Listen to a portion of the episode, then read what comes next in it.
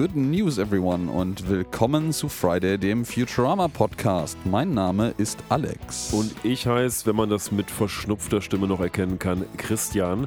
Herzlich willkommen zu unserem Podcast. Season 3, Episode 8 sind wir heute und wir laufen unter dem Titel Disclaimer. Any resemblance to a successful podcast would be really cool. Oh yeah. Ja, und wir begrüßen uns heute, euch heute, uns heute, uns, uns auch. begrüßen Guten wir Tag, auch. Alex, hallo. Ja, wunderbar. Hallo Christian. Äh, schön, dich wieder hier zu haben auf meinem Sofa. Ja, wunderbar. Das hat mir sehr Ähm, gefehlt. Genau. Wir begrüßen euch äh, heute zu äh, der Besprechung der Episode The Root of All Evil, die Wurzel allen Übels. So ist das. Es hat sich jetzt, muss ich äh, gerade mal feststellen, fast schon eingebürgert, dass wenn ich den Titel sage, du das nochmal mit einem Oh yeah unterlegst. Ich glaube, das war die letzten paar Episoden so.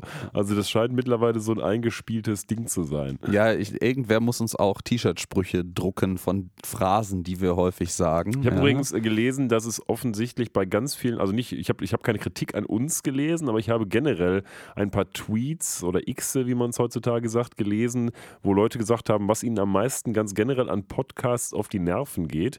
Aha. Und das scheint zu sein, wenn jemand was erzählt und der andere Mitpodcaster dann einfach nur so sagt, so Sachen wie genau oder richtig oder sowas. Und Ich, äh, kann ich, ich auch nachvollziehen so ein bisschen, weil es hat natürlich verhältnismäßig wenig Mehrwert für den Hörer. ich äh, kann das auch total nachvollziehen. Ich will mich nicht davon freisprechen, das eventuell mit einem Oh yeah auch ab und zu mal zu kommentieren.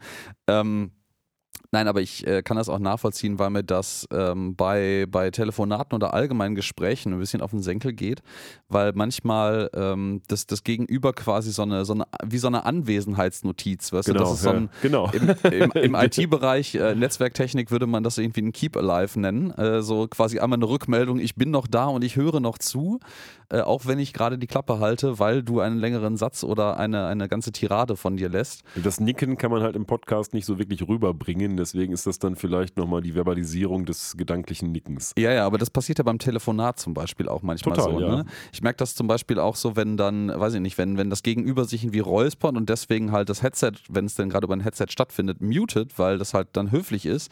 Du merkst halt dann schon, dass so Hintergrundrauschen auf einmal wegfällt und das ist manchmal so ein Indikator, dass vielleicht die Leitung zu, zusammengebrochen ist.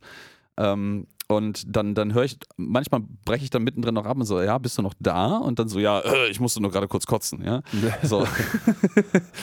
ähm, Ja, ich hoffe, du musstest in der vergangenen Woche nicht so häufig kotzen, aber vielleicht möchtest du uns mal mitteilen, wie die vergangene Woche denn so war. Nein, äh, kotzen musste ich tatsächlich in der vergangenen, in den vergangenen zwei Wochen ja sogar. Wir haben ja jetzt ja wieder den Zwei-Wochen-Rhythmus. ja, stimmt. Äh, nicht, wir sind jetzt ähm, ja von, von Mitte Januar sind wir plötzlich auf Ende Januar gesprungen, beziehungsweise das Release dieser Episode wird ja schon Anfang Februar nur stattfinden, diesen Freitag. Ähm, ja, mir ist es sehr gut ergangen. Also es ist alles Business as usual. Es passiert jetzt gerade nicht so übermäßig äh, viel. Ich war in der Zwischenzeit, fällt mir gerade ein, mit Arbeitskollegen im Kino und habe mir da der Junge und der Reiher angeschaut. Äh, sind wir also doch wieder beim Ja, ja. Kotzen angekommen. Ich, äh, ja, ich, ich, ich habe es überlegt, aber du, äh, den Witz zu bringen, aber du hast es mir vorweggenommen. Gerne doch. Äh, danke, danke sehr. Ähm, Das ist dieser ähm, hier im Miyazaki-Film, ne? Ganz genau, mutmaßlich wahrscheinlich einer seiner letzten oder Weil der alt, letzte, oder? weil der einfach, der ist über 80, glaube ich, oder sowas um den Dreh herum, also es ist sehr respektabel. Also ein, ein Studio Ghibli-Film mal wieder, ist sehr schön. Also ich kann empfehlen, den anzugucken. Hat er denn an äh, die für uns wahrscheinlich prägendsten Werke wie Prinzessin Mononoke, ähm, Chihiros Reise ins Zauberland und mit Abstrichen das wandelnde Schloss herangereicht? Definitiv. Ich möchte sogar behaupten, er ist noch ein kleines bisschen weirder, als ich das im Durchschnitt von Ghibli-Miyazaki-Filmen erwartet hätte. Ähm, aber nicht unverständlich. Und ich habe danach ein bisschen PTBS von Wellensittichen. Nur so als Hinweis. Muss ich mir also mal angucken, gibt es ja sicherlich auch bald in Ja, Streaming-Version. ja, genau. Ja, und zwischendrin war ich noch äh, gar nicht so unüblich bei mir und wieder auf dem Konzert. Ähm, und äh, habe mir die wunderbar lustigen Kapellen äh, Glory Hammer, Beast in Black und die Brothers of Metal angehört, letztes, äh, letzten Samstag in der Turbinenhalle in Oberhausen. Beast in Black kenne ich. War Das, sehr, sehr gut. das ist so eine, so eine Kombi ähm, Metal oder Happy Metal, so eine Art von Happy Metal, oder? Ich glaube, es zählt alles so ein bisschen unter Power Metal, aber gerade Beast in Black steht halt so in moderner Tradition von so 80er Jahre äh, Rockbands wie äh, Wasp zum Beispiel. Ja, okay. Also Ne? die Lieder, die ich kenne, die sind halt auch so ein bisschen sehr, das klingt so ein bisschen so wie 80er Jahre Keyboard mit äh, Gitarre halt, ne? Ja, ja, ganz genau. Also das ist, das ist auch exakt das, das Zielpublikum. Aber auch so Ich- seichte Kost, sag ich mal, ne? Also Ja, also ich habe jetzt, ich habe dir jetzt in der letzten Zeit habe ich die hoch und runter gehört, jetzt gerade nach dem Konzert, also ne, ne, mit zwei Tagen Abstand zum Konzert, irgendwie finde ich das immer ganz angenehm, dann quasi nochmal so das Experience aus der Retorte irgendwie sich wieder anzuhören und ähm, festgestellt, das ist alles, alles, das geht alles sehr einfach ins Ohr und die Lieder sind jetzt auch nicht so krass unterschiedlich. Gerade so die Banger von denen, ne, die sind doch vom, vom Schema F her sehr ähnlich, aber das macht, das macht sehr viel Spaß. Aber das Also muss ja auch gar ich Schlimmes sein. Gerade für eine Konzertexperience finde ich das manchmal total super. Gerade haut man sich ein, zwei Bier rein und äh, kann da gut so abgehen. Ja, ne? ja. Das Schöne an dem Abend war halt keine dieser Bands, die irgendwie auf der Bühne standen, hatte ich sehr schwer den Eindruck, nehmen sich wirklich ernst. Also das ist jetzt nicht so, wir sind wirklich harte Metaller und wir machen harte Metaller-Dinge und es ist total ernst, Metaller zu sein, sondern dies, das ist alles, alles so ein bisschen äh, mit, mit, so ein, mit so ein bisschen Witz dabei und ich, ja, ich meine, wenn man irgendwie mit so, mit so einem Pappmaché-Hammer auf die Bühne kommt und irgendwie so einen anderen Typen im grünen Gremlin-Kostüm vertreibt, Gut Stichwort Glory Hammer, ähm, dann, ja, und die, die sind irgendwie alle bei Glory Hammer, sind die alle irgendwie Charaktere, die sie auf der Bühne darstellen. Und der Sänger, der ist quasi ein, der Überkrieger, der krasseste Krieger in dieser Welt ever, glaube ich, äh, und heißt Angus mit Mac 5. Finde ich, aber eigentlich cool, so, wenn, wenn man so eine verschiedene Personas quasi darstellt. Ja, ja, die, das, das, die, die Alben und Songs von denen, da, bei denen bin ich nicht so tief drin, aber die erzählen auch eine Geschichte. Irgendwie Ja, so eine okay. fantastische aus dem Metal-Land, so wie damals, wie hieß das, wie hieß das Spiel nochmal mit dem Tenacious D-Typen dabei? Brutal Legend. Brutal Legend, genau, wo man quasi in so einer Metal-Welt ist, wo alles aus Totenschädeln besteht und, und äh, Habe ich nie keine zu Ahnung. Ende ja. gespielt, aber war, glaube ich, ganz okay. ja, geht mir ähnlich. Ähm, bringt mich auf die Idee, das müsste es doch eigentlich mittlerweile für schmales Geld auf der Playstation geben. Vielleicht kann ich mir das mal snacken. Ich Ich weiß, ich hab habe das, das, irgendwo auf dem ich, PC sogar. rumfliegen, ja. Ja. Ja, aber lange Rede, kurzer Sinn von mir. Wie geht's dir denn? Was ist äh, bei dir so Vielleicht alles noch kurz der passiert? Nachtrag. Ich habe letztens, wo wir gerade bei Bands sind, ich habe letztens gelesen, dass eine Band, die wir früher viel gehört haben, äh, vielleicht nicht in der Auflösung begriffen ist, aber jedenfalls in nächster Zeit wohl nichts mehr machen wird, weder Touren noch sonst was, nämlich Nightwish. Aha, Ähm, ja, das weiß ich. ach so, Das okay. weiß ich wohl. Ich war ja letztes Jahr noch auf wahrscheinlich einem der letzten Konzerte von denen, weil Flor Jansen, also die Sängerin, schwanger, ne? schwanger, ich denke mittlerweile war, weil damals, als sie in, das war im Juli letzten Jahres, glaube ich, in Gelsenkirchen im Amphitheater auf der Bühne stand, ganz großartiges Konzert, war die schon hochschwanger. Also Ja, keine äh, Ahnung. Ähm, ich habe das nur gelesen, dass die irgendwo gesagt haben, sie machen wahrscheinlich in den nächsten drei Jahren nichts mehr. Gut, ich, Ich glaube, sie haben vor, so ein Album rauszubringen, aber keine Live-Auftritte Ja, genau. aufgrund von Umständen. Ja, so. Okay, also du äh, gehen wir mal zu dem äh, weg von Bands, mehr zu dem, was äh, Bei dir so beim passiert Family ist. Life passiert.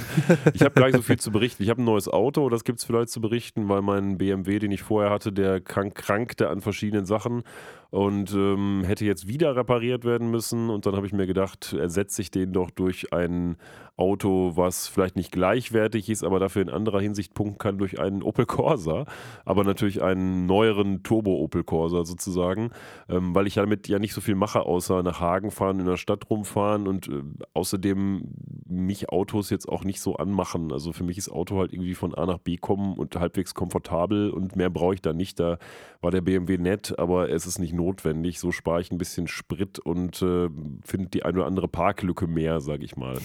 Also das ist okay, das hat auch gut funktioniert. Ansonsten, ja, was gibt es zu berichten? Eigentlich nicht viel. Ähm, es läuft so weiter und wie man es kennt, so. Man freut sich, wenn man abends mal eine Stunde Zeit hat, um irgendwie was zu gucken oder was zu machen. Ja, deswegen, bevor ich jetzt alle Beteiligten langweile, würde ich sagen, erzählt ihr uns doch mal vielleicht, was ihr so gemacht habt, weil das mit Sicherheit spannender als mein typischer Tag, den ich gerade so erlebe. Also ran an die Tasten oder gerne auch mal irgendwie per Sprachnachricht oder so. Genau, erzählt uns, uns von euren kaputten Autos und den tollen Konzerten. Ihr erreicht uns auf Instagram und Twitter unter @fridaypodcast sowie im Web unter friday.live oder schickt uns eine E-Mail über info@friday.live. Es fällt mir gerade, wo wir im Vorgang, äh, Vorhinein des, der Aufnahme darüber gesprochen haben, auf, dass wir eigentlich technisch betrachtet den Social Media Teaser nochmal neu ansprechen lassen müssen, weil wir da immer noch von Twitter reden. Das heißt Oh ja. ja. jetzt nun schon seit. Jetzt weiß ja niemand mehr, worum Nein, es geht. natürlich weiß niemand mehr, worum es geht. Also ich, ich werde das, glaube ich, auch bis ins Ende aller Tage noch äh, Twitter nennen. Ich äh, äh, weigere mich irgendwie diesen X-Namen vollzunehmen, so. Aber ich weigere mich auch Elon Musk vollzunehmen. Aber je von dem her. nachdem, je nachdem, wie die US-Wahl jetzt dieses Jahr ablaufen wird, ist ja vielleicht dann auch zu erwarten, dass Trump ähm, X einfach kaputt sperrt und The Truth, oder wie heißt das Ding, wo der dann Ja, drauf Truth ist, Social. oder Truth Social plötzlich das Netzwerk wird. Schauen Naja, wir mal, machen, wie das machen wir uns nichts vor. Ähm, entweder wird er vielleicht mit, ich weiß nicht, wie Elon Musk zu Trump steht, aber ich kann mir ganz gut vorstellen, dass die vielleicht gar nicht so schlecht miteinander auskommen werden. Ja, ich glaube auch. Und äh, auf der anderen Seite, wenn sie das nicht tun werden, gibt es, glaube ich, für große Konzerne im, in der Digitalisierungszeitalter, Zeitwelt, egal, ähm, auch Möglichkeiten, mal den Standort zu wechseln, einfach und zu sagen, wisst ihr was, Amerika, macht euren Scheiß selber, wir gehen irgendwie nach, keine Ahnung, irgendein. Inselreich, ja, Cayman Islands oder was auch immer. Äh, äh, Ja, da, denkbar. das, das, das ist ein Ding so. So, eins müssen wir noch nachreichen. Die Namen der Episode, die wir heute besprechen, hast du ja schon genannt. Die Wurzel allen Übels. Das Ganze lief am 18. Dezember 2002 in den US of A und am 5. Juni 2004 auf den heimischen deutschen Bildschirmen. Ja, und ich glaube, sonst gibt es vielleicht nur noch eine Sache, die wir jetzt als Vorgeplänkel haben, zu der Episode zu sagen, nämlich, ähm, ich zitiere mal kurz The Infosphere, ähm, das finde ich nämlich wunderbar, um mal die Konfusion mit euch zu teilen. The root of all evil is the 44th episode of Futurama, the 12th of the third production season and the third of the fifth broadcast season. So, verstanden? Ja, ja, ja. ja. Ich äh, habe da auch direkt äh, Trivia im Anschluss, die du mit Sicherheit auch gelesen hast. Ähm, diese Episode geht nämlich quasi ins Guinness-Buch der Futurama-Rekorde ein, als die Episode, die am längsten Abstand hat zwischen dem Produktionsdatum, also wann sie wirklich produziert wurde, ähm, und der Ausstrahlung. Und das hat einen tatsächlich äh, gut äh, dokumentierten Grund, weil nämlich der äh, Synchronsprecher von Dwight, dem äh, Sohn von Hermes Conrad, der heißt Bumper Robinson, der, der die Person, äh, der war zu dem Zeitpunkt, wo er eigentlich nochmal äh, ein paar Stimmen einsprechen sollte, äh, ist er nach China gegangen, beruflicher Natur, um irgendwie einen Film zu drehen oder beizuhelfen für zehn Monate. Und äh, deswegen konnte die Synchronspur nicht vervollständigt werden von dieser Episode und deswegen ist die so viel später ausgestrahlt worden als ursprünglich gedacht. Die sollte also vermutlich eher so in die vierte, vielleicht auch in die dritte Ausstrahlungsstaffel gehören, ist dann aber am Ende in der fünften gelandet. Und das Witzige ist auch, ähm, das spielt so ein bisschen in das rein, was du gerade gesagt hast, der Audiokommentar für die ganze Folge wurde vor der Ausstrahlung, beziehungsweise vor dem äh, des Zusammenbastelns der Folge, vor der Endproduktion der Folge aufgenommen und wurde dann, nachdem dieser Bumper Robinson zurück war, dann nochmal ein bisschen aufgepimpt sozusagen. Ne? Das ist auch schon ganz schön wild, ne? Absolut, also ein riesen Flickwerk ist das. Schauen wir mal, ob man das der Episode auch ansieht. Vielleicht als kleines Foreshadowing. Ich finde, es ist jetzt eigentlich egal, ob es jetzt in der dritten, vierten, fünften oder ersten Staffel passiert ist, weil da jetzt nichts drin vorkommt, was irgendwie so spezifisch eine Charakterentwicklung vorher braucht oder so, dass das, ja, es ist, es ist wurscht, würde ich sagen. Aber schauen wir mal, Genau. schauen wir mal. Gehen wir mal in die Episode rein. Genügend Trivia können wir noch äh, unterwegs im Vorbeifliegen einbringen. Und ähm, ja, wir steigen ein in dieser Episode mal wieder in einem, ni- nicht im, im, äh, im Planet Express Hauptquartier, sondern wir steigen dieses Mal ein ähm, in einem Laden. Und die Ladenkette, die kennen wir alle schon. Das ist nämlich ein 7-Eleven. Hoch 11. Eigentlich genau ist es 7 to the power of 11, also 7 hoch 11, ähm, der 28 Stunden am Tag auf hat. Das so ein Zeitloch vielleicht. Ich weiß nicht, also ich weiß nicht, was das Leuten außerhalb dieses Ladens bringt, außer dass die Leute im Laden vier Stunden, vielleicht haben die vier Stunden Pause einfach am Tag mehr. Oh, vielleicht. Wir sehen, Wer weiß das schon. Wir sehen vor dem Laden auch so ein bisschen noch was, was uns an die erste Episode zurückerinnert, nämlich das Suicide Booth. Die gibt es also auch noch. Die stehen nämlich da. Alex zeigt gerade Katze. Ja, die Katze hat aus der Ecke vom Zimmer eine, eine Schokokugel, ein, ein, ein Schoko, ähm, ähm, Leckerli ausgegraben. Also nicht für die Katze, sondern für mich, das von Weihnachten übrig ist. Und die kleine Katze fängt jetzt total niedlich an, damit das in der Gegend herumzuschubsen. So. Ähm, Also es gibt eine Suicide Booth vor dem 7 hoch 11 und es gibt noch was, nämlich in dem Schaufenster von dem 7 hoch 11 steht ein kleines Schild und zwar der Cashier hat nicht den Schlüssel für eine erfolgreiche Ehe. das ist, das fand ich, ich habe das, hab das so im Vorbeifliegen der Episode gesehen, ah, da stand was, zurückspulen und angucken äh, und dann gesehen, oh, das, also der, das soll natürlich eigentlich heißen, ähm, dass ähm, der, der, der Laden, äh, der, der Cashier, warte mal, der Kassierer, genau, Dankeschön, äh, der Kassierer halt nicht den Schlüssel für den Tresor und das Geld hat, also es ist Genau. eigentlich eine, ein Hinweis auf ein, eine, eine, eine übliche Schilderung, ja. Schild, Beschilderung für Diebstahlsicherung oder abschreckend für Diebstahl oder Überfälle wahrscheinlich eher. Aber der hat einfach nicht äh, den Schlüssel zu einer erfolgreichen Ehe, ist ein netter, netter Pan darauf. Und ja, die Suicide Booth daneben, wo gerade tatsächlich so ein Pärchen, ich mutmaße mal ein Pärchen, ansteht, macht das noch ein bisschen bitterer eigentlich. ich frage mich immer so ein bisschen, vielleicht wird das in der ersten Episode und ich habe es schon wieder vergessen auch gesagt, aber die hat ja jetzt irgendwie keinen Müllsack oder so. Wird der direkt nach unten rausgesch... Also da, was passiert wird, mit den Leuten? Das wird nie näher erläutert. Also die, die kommen ja, das ist ja quasi eine der ersten Sachen, die man in der ersten Episode vom Jahr 3000 sieht, nämlich Bender, der an der Suicide Booth ansteht und Fry, der dann denkt, irgendwie er muss man telefonieren da drin, weil er es nicht checkt. Äh, Warum auch? Aber das wird nie näher erläutert, wie diese Dinger funktionieren. Vielleicht, Vielleicht sind die einfach sehr effizient. vielleicht ist da ein schwarzes Loch drin und das verschwindet Ja. einfach irgendwo. Das hat ja Oder später nochmal super klein gehäckselt und deswegen hat man halt unendlich viel Platz. Der Garbage Compactor quasi. Ja, gut, okay. Ja.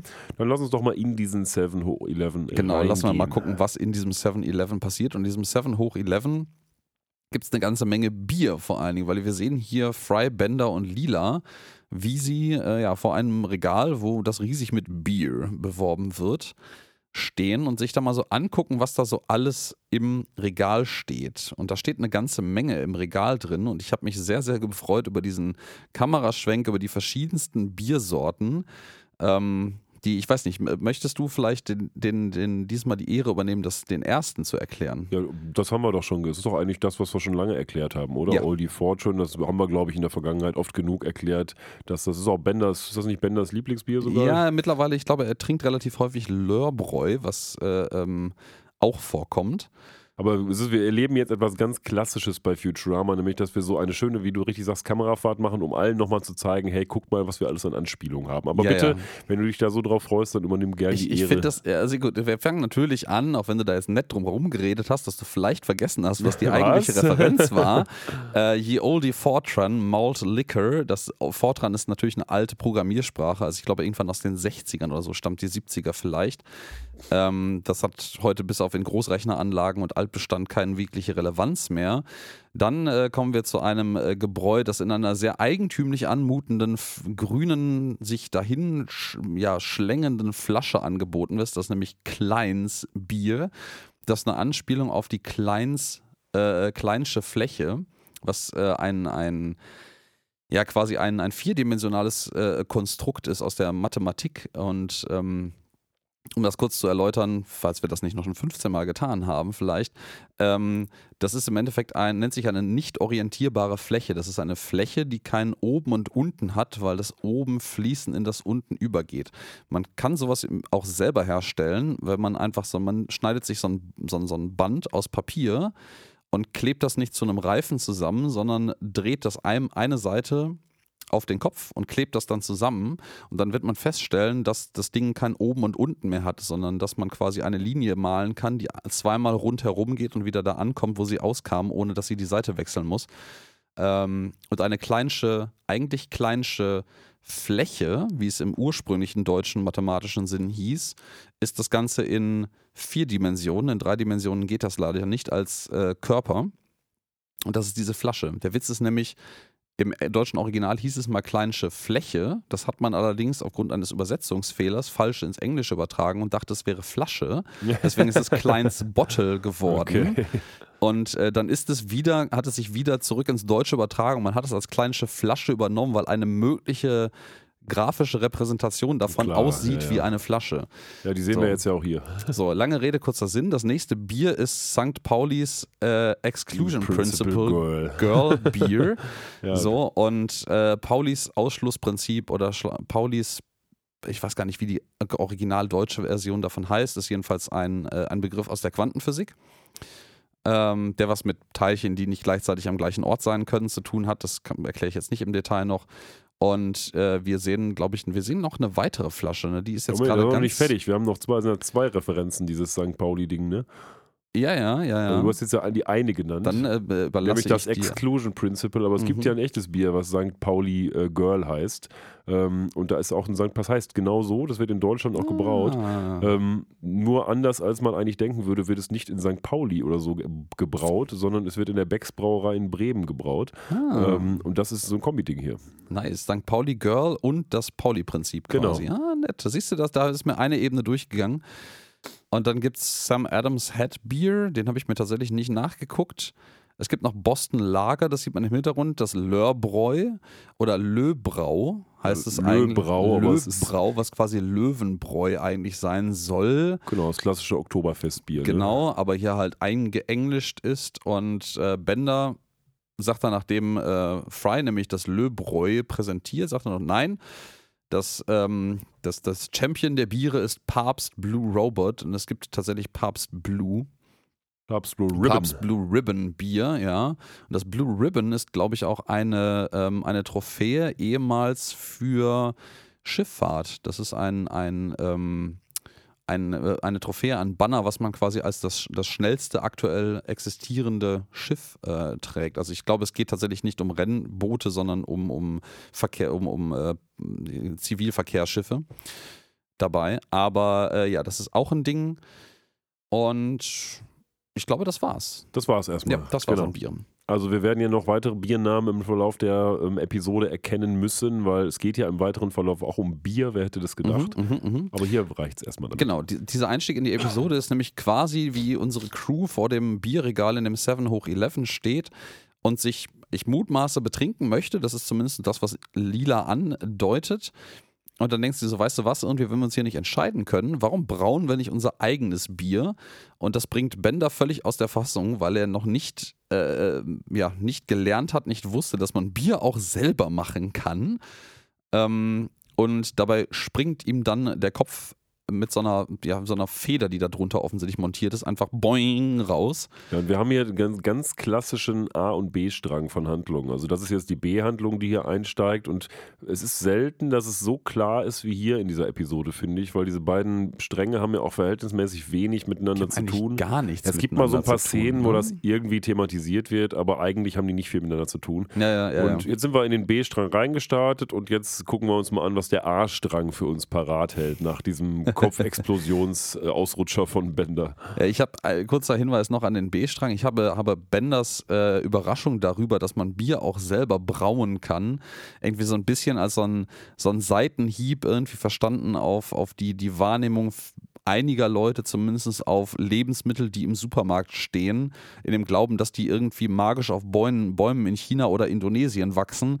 Ähm, aber dass das natürlich ein, ein Produkt ist, was auch hergestellt wird und werden kann und in alter Zeit auch von Hand von Leuten in der, in der Scheune gemacht wurde. Man kann das ja noch einen weiterziehen in der heutigen Zeit. Es gab letztens so eine Maßnahme von Edeka, das ist von 2017, glaube ich, schon gewesen, wo die mal gezeigt haben, was in einem Edeka-Supermarkt noch stehen würde, wenn wir nicht mehr globalisiert wären und nur noch Produkte aus Deutschland kommen würden. Ja. Und das war ein verhältnismäßig leerer Supermarkt. Da standen nämlich dann nur noch so ein paar Brotsorten, Maggi und irgendwie ein paar Tiefkühlgeschichten, aber hauptsächlich Obst, Gemüse und ganz, ganz viel anderes Zeug gab es halt nicht mehr. Also war vielleicht noch ein Fünftel da. Mhm. Und äh, fand ich eigentlich ganz guten Move, um das mal so zu zeigen. Ich fand das auch einen sehr guten Move, zumal das ja jetzt aktuell auch aufgrund der, der vielen Demos, die in den letzten äh, Wochen mittlerweile, äh, muss man ja sogar äh, anerkennend sagen, passiert sind. In aller Munde ist das Thema Anti-AfD-Kampagnen oder, oder äh, Proteste, sagen wir mal, eine, eine staatliche Kampagne ist es ja nicht, auch wenn die AfD da andere Meinungen hat, aber die haben eine ganze Menge Meinung. Ähm, Das war doch alles nur gefotoshoppt. dachte Ja, ja, natürlich. Es ist alles nur KI und gefotoshoppt und äh, ähm, ach so, aber gleichzeitig sind die Demonstranten auch bezahlt vom Staat, um dann doch da zu sein. Das ist irgendwie so das sind- das sind die perfide daran. bezahlten Hacker des Staates, die das mit Photoshop machen. Exakt, exakt. Äh, äh, alles beisammen und gleichzeitig. Nein, aber ich finde das ganz gut, weil ähm, ja auch diverse, ähm, ähm, ja, ich sag mal, Stimmen mit Gewicht ja mittlerweile öffentlichkeitswirksam auch gesagt haben, wisst ihr was, also ähm, e- egal was, was jetzt rumkommt, ähm, die Wirtschaft in Deutschland wird auf keinen Fall von der, der mutmaßlichen Politik der AfD jemals profitieren. Ähm, und in diesem, äh, ähm, ja, in dieser Tradition muss man dann sagen, steht ja die Edeka-Werbung auch ganz klar. Ich habe, um das jetzt abzuschließen, ähm, letztens eine Hochrechnung gehört. Wir haben ja alle vielleicht gesehen, dass Frau Weidel mal in der Financial Times gesagt hat, es wäre doch vielleicht ganz klug, mal den Dexit anzudenken, also den Exit aus ja, der ja, EU. ja, ja, Dann gab es eine Hochrechnung, wie viel das Deutschland in den nächsten zehn Jahren kosten würde, wenn Deutschland aus der EU aussteigt. Was glaubst du, wie viel das ist? Weil ich weiß nicht, ob das ist das noch in Milliarden oder Ja, in Milliarden, das, ja. Weiß ich nicht, eine dreistellige Milliardenzahl? Ja, 500 Milliarden etwa. Also das würde wohl auch jeden Einzelnen natürlich treffen. Von daher ist die Idee vielleicht nicht ganz so super. Ja, natürlich ist die Idee total dämlich. Wir haben ja auch alle gesehen, dass die beim Brexit schon total dumm war. Dass das dann noch jemand vorschlägt, ist halt irgendwie, naja gut, aber da ist man ja nicht über nichts mehr überrascht darüber.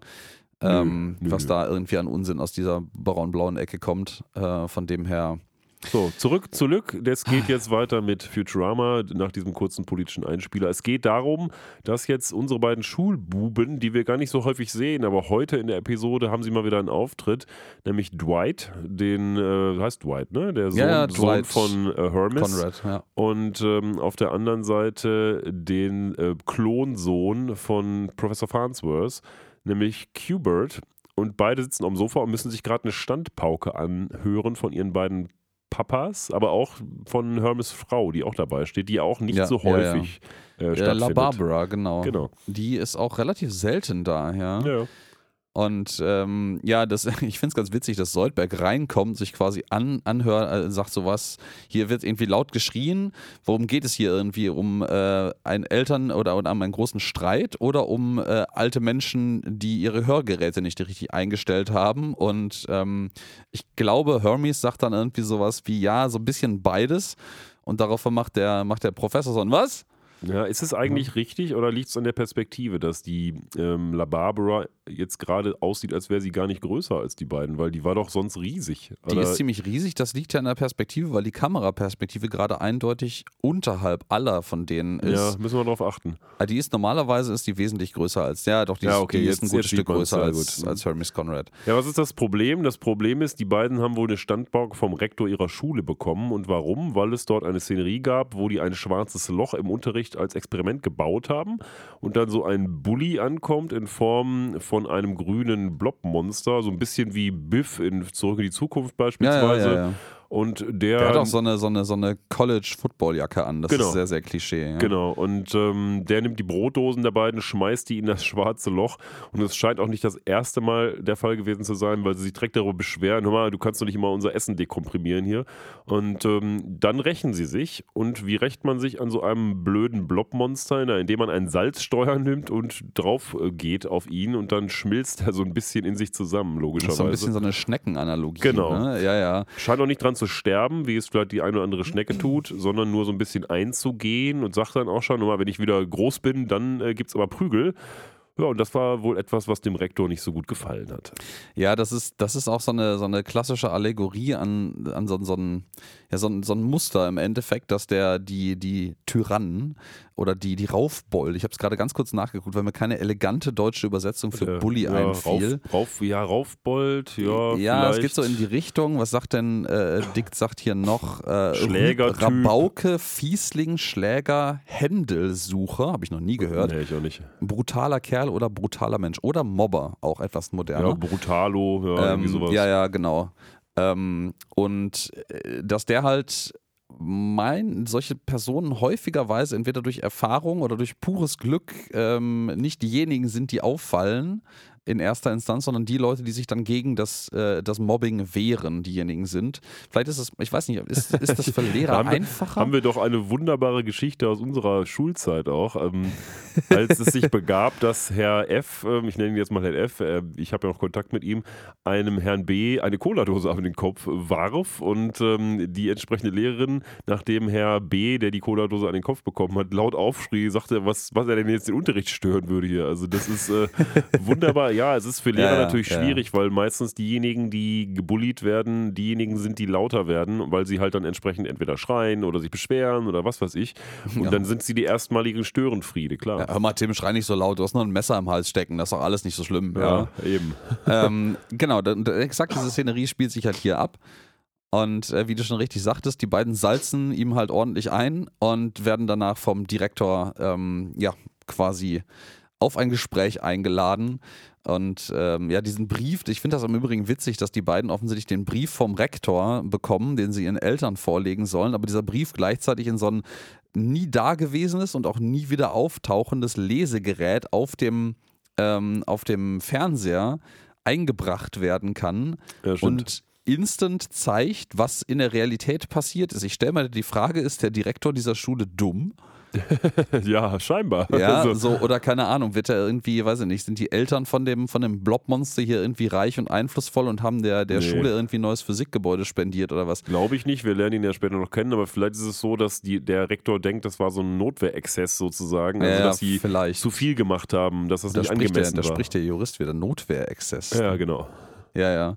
Ähm, man sieht ja später auch noch, dass die tatsächlich offen sehr, sehr gut in einem schönen Weltraum vor Ort leben. Also vielleicht sind die sogar gar nicht so un, ungut betucht. Die, der trägt ja auch so einen coolen Almöhi-Hut später, Ja, wenn ja, er dann zurückkommt. ja, Aber gut, gehen wir mal zurück ins Planet Express Hauptquartier. Jetzt geht es wieder weiter mit der B-Handlung, denn unsere Freunde, namentlich Lila, Fry und Bender, haben jetzt die ersten Ingredienzen gekauft, um das Bier zu brauen und äh, sind da gerade dabei. Und ich glaube, Lila sagt auch, wir haben Hopfen und, und Malz oder sowas Ja, wir haben ähnliches. Hopfen, Malz, wir haben Wasser und wir brauchen eigentlich noch eine riesige ähm, Disposable, also eine Weg Wegwerfwanne, sagt sie Genau. eigentlich im Wortsinne. Richtig. um das da drin zu mixen und dann sagt äh, Bender macht einfach, zeigt so auf sich, macht so yo, Yo. und äh, beugt sich so nach hinten ähm, wie so einem Krebsgang und macht seine Klappe vorne auf und erst jetzt erst die Brauerei, erst der, der, der, der Kessel, in dem gebraut wird und dann setzt er sich einfach auf den Gasherd in der Küche, macht den an und sagt so, ja gut, das kochen wir jetzt mal für eine Weile, ne? Genau, und dann wird kurz mal die A- und die B-Handlung miteinander verwoben. Es kommen Mhm. nämlich jetzt unsere beiden Kinderprotagonisten plus die, Die Väter A-Besetzung rein. kommt quasi rein. Genau. Und sagt, hör mal, ihr, sagt der Professor, ihr, liebe Leute, ihr Planet Express Crew, ihr kennt doch noch unsere beiden Söhne, Dwight und Q-Bert, oder? Nun, ja, ja, kennen wir, kennen wir, kennen wir. Äh, gut, dann äh, passt jetzt mal auf sie auf. Tschüss. Das ist alles Ja. das, was man mit seinen Kindern gerne macht. Irgendwem anders abschieben und hinstellen und dann selber was Schönes machen. Aber das versuchen die auch. Nun ist es hier natürlich ein bisschen anders, weil die sind ja sozusagen die Angestellten. Und ich finde, diese Folge gibt uns so ein bisschen Aufschluss darüber, wie das Planet Express ähm, Organigramm auch aussieht. Klar, der Professor ist oben, das Ding gehört ihm. Ja. Aber scheinbar ist Hermes ja auch zumindest im Management aktiv und jeder, der nicht Hermes und der Professor ist, sind einfach nur einfache Angestellte. Die, so, sind, die sind beliebig austauschbare Genau. Charaktere eigentlich. Aber das, damit fängt ja quasi die, die gesamte Serie auch schon an, dass halt die, die Crew, Lila, äh, Bender, Fry und ja, das war's eigentlich dann auch. äh, Ähm, Soldberg ist nämlich so ein Sold- Twitter-Ding, ne? Weil Ja, Soldberg ist eigentlich ist ja der, der Unternehmensarzt, den ich, also meine Mutmaßung dazu jetzt, ähm, spontane Theorie ist, Soldberg ist quasi der Unternehmensarzt, der deswegen zum festen Bestandteil dieser Firma gehört, weil der wahrscheinlich unfassbar günstig ist. ja, wahrscheinlich. So. Arbeitet der für Mhm. einen Sandwich oder so. Ja, ja, genau. Und ein Sandwich. Ja. Haha. Oh. ähm, und ähm, ja. Amy ist halt eh die Doktorandin, glaube ich, vom Professor. Zumindest ist das irgendwie ein. das eins wird der, einmal der, gesagt, es aber wird einmal nie gesagt wieder und dann, embraced Ja, ja, genau, Das- nie wieder. Man hat, sie hat schon irgendwann einen Mars University Abschluss und alles und so. Also das, aber ja, das ist immer so, so eine, so eine, so eine, so eine random Plothandlung, die selten, selten eingeworfen wird, ja. Ja, und jetzt passiert etwas, warum viele Leute Qbert auch, glaube ich, nicht so mögen als Charakter. Er läuft nämlich jetzt erstmal hin als typischer Unsympath und sagt, aha, wen haben wir denn hier alles? Geht zu Lila, so, hallo Stretchy Pants, ähm, hallo No Pants äh, und hallo ähm, Idiot. Ja, zu Fry dann Zu Fry, also zu Bender das, ist No Pants. Das Geile ist, der ist halt sowieso so ein super klugscheißerisches, snobistisches kleines Kind. Zehn, zehn Jahre sind die, glaube ich. glaub ich. zwölf, zwölf. Ähm, und der ist aber ja auch zum Professor so. Ne? Also er ist Ja, ja, ja, mal genau. zum Professor sogar so super abschätzig grin- äh, grundsätzlich. Und ähm, das Witzige ist aber zu sehen, wie eigentlich alle Beteiligten, das, äh, alle Beteiligten ist schon, schon ein großes Wort für Bender und Fry, äh, nicht über seinem, seinem, seinem Rumgemobbe stehen, sondern versuchen halt da quasi mit, mit Argumenten gegen so hal- Halbargumenten gegenzuhalten und Anerkennung irgendwie zu kriegen von diesem Kind. Ich finde das ganz witzig zu beobachten. Lila ist so die einzige, die wirklich aus einer Erwachsenenperspektive, was für Lila schon ein großes Wort ist manchmal, äh, drüber steht und äh, das einfach so, ja, ja, komm, der Kleine, der, der macht da sein Ding so. Wobei Lila natürlich eigentlich der Charakter ist, dem man das noch am ehesten zutraut, weil die die erwachsenste von allen ist. Ne? Ja, die aber auch andersrum manchmal so super äh, kleine Mädchenanwandlungen Ja, ja, irgendwie hat, wenn es dann halt irgendwie um äh, total klischeehaft Kerle geht. So, ähm, äh, dann ist sie dann sehr häufig doch wieder sehr unvernünftig. Gut, die Kinder werden jetzt aufgeklärt darüber, was da passiert. Es wird nämlich Bier gebraut und damit jetzt alle mal einmal kurz ähm, die Moral von der Geschichte verstehen, beugt sich Lila dann zu den Kindern hin und sagt, hör mal hier, Bier für Kinder ist sehr schlecht, aber Bier für Erwachsene ist sehr, sehr gut. Ja, wenn du 21 wirst, was in Amerika natürlich das äh, legale Alter, Mindestalter für Alkoholkonsum ist, dann wird es auf einmal sehr, sehr gut.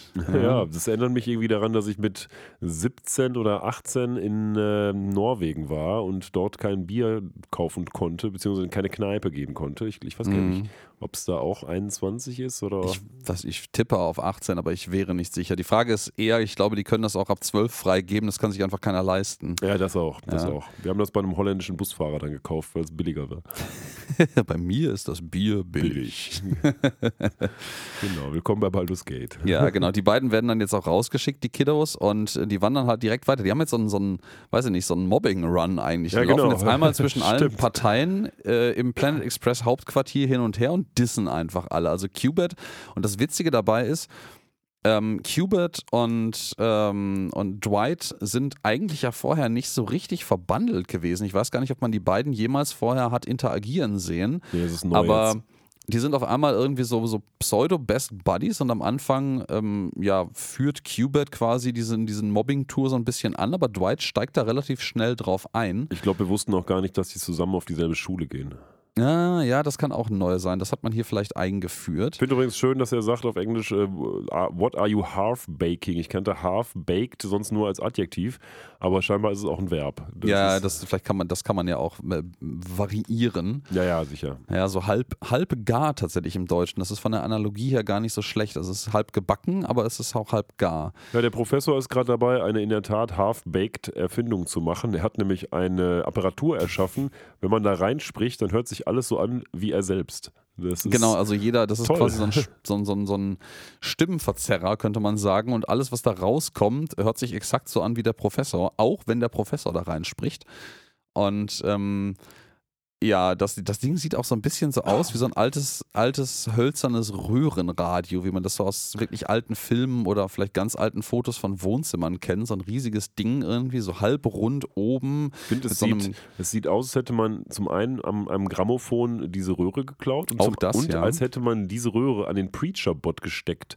Weil dieses Ding sieht, finde ich, sieht voll aus wie der Preacher-Bot mit diesem Jetzt, wo du das lila sagst, Glas ja, und so. auch. Auch eine, eine Analogie, die man, die man sehen kann, ja. Ja gut, also ähm, äh, Qbert probiert das Ding direkt aus und sagt, er, hey, good news everyone, ich bin ein Pferdearsch. Ja, und der Professor ist direkt irritiert. Was? Das, das stimmt doch gar nicht. Das sind doch gar keine guten Neuigkeiten. Genau. Fand So. ich auch gut. Und dann Problem, dann kommt Dwight und da sieht man direkt, ähm, Qbert ist halt der Erfindergeist und Dwight ist, sag ich mal, der BWLer. Der sagt dann nämlich direkt, Jo. na, also okay, was ist denn deine Zielgruppe hier für dieses Gerät und gibt es überhaupt eine und wie willst du das verkaufen und auf welchem Markt überhaupt und was, erzähl doch mal, Professor. Und das Schöne ist, finde ich, hier wird schon direkt, und das ist, das ist so, so total on point für die restliche Episode, hier wird direkt äh, der, der, die Grundlage von dem Konflikt auch gelegt und eigentlich auch schon so die, die Resolution des Konflikts direkt präsentiert, weil die beiden Söhne eins zu eins nach ihren Vätern kommen. Also Dwight ist irgendwie der super krasse Bürokrat, der direkt irgendwie nach Kosten-Nutzen-Rechnung und Analyse fragt und diversen Marketing-BWL-Geschichten. Gut, Hermes ist jetzt Bürokrat und nicht BWLer, aber ich würde mal sagen, das ist nah genug beieinander für diese Zwecke hier.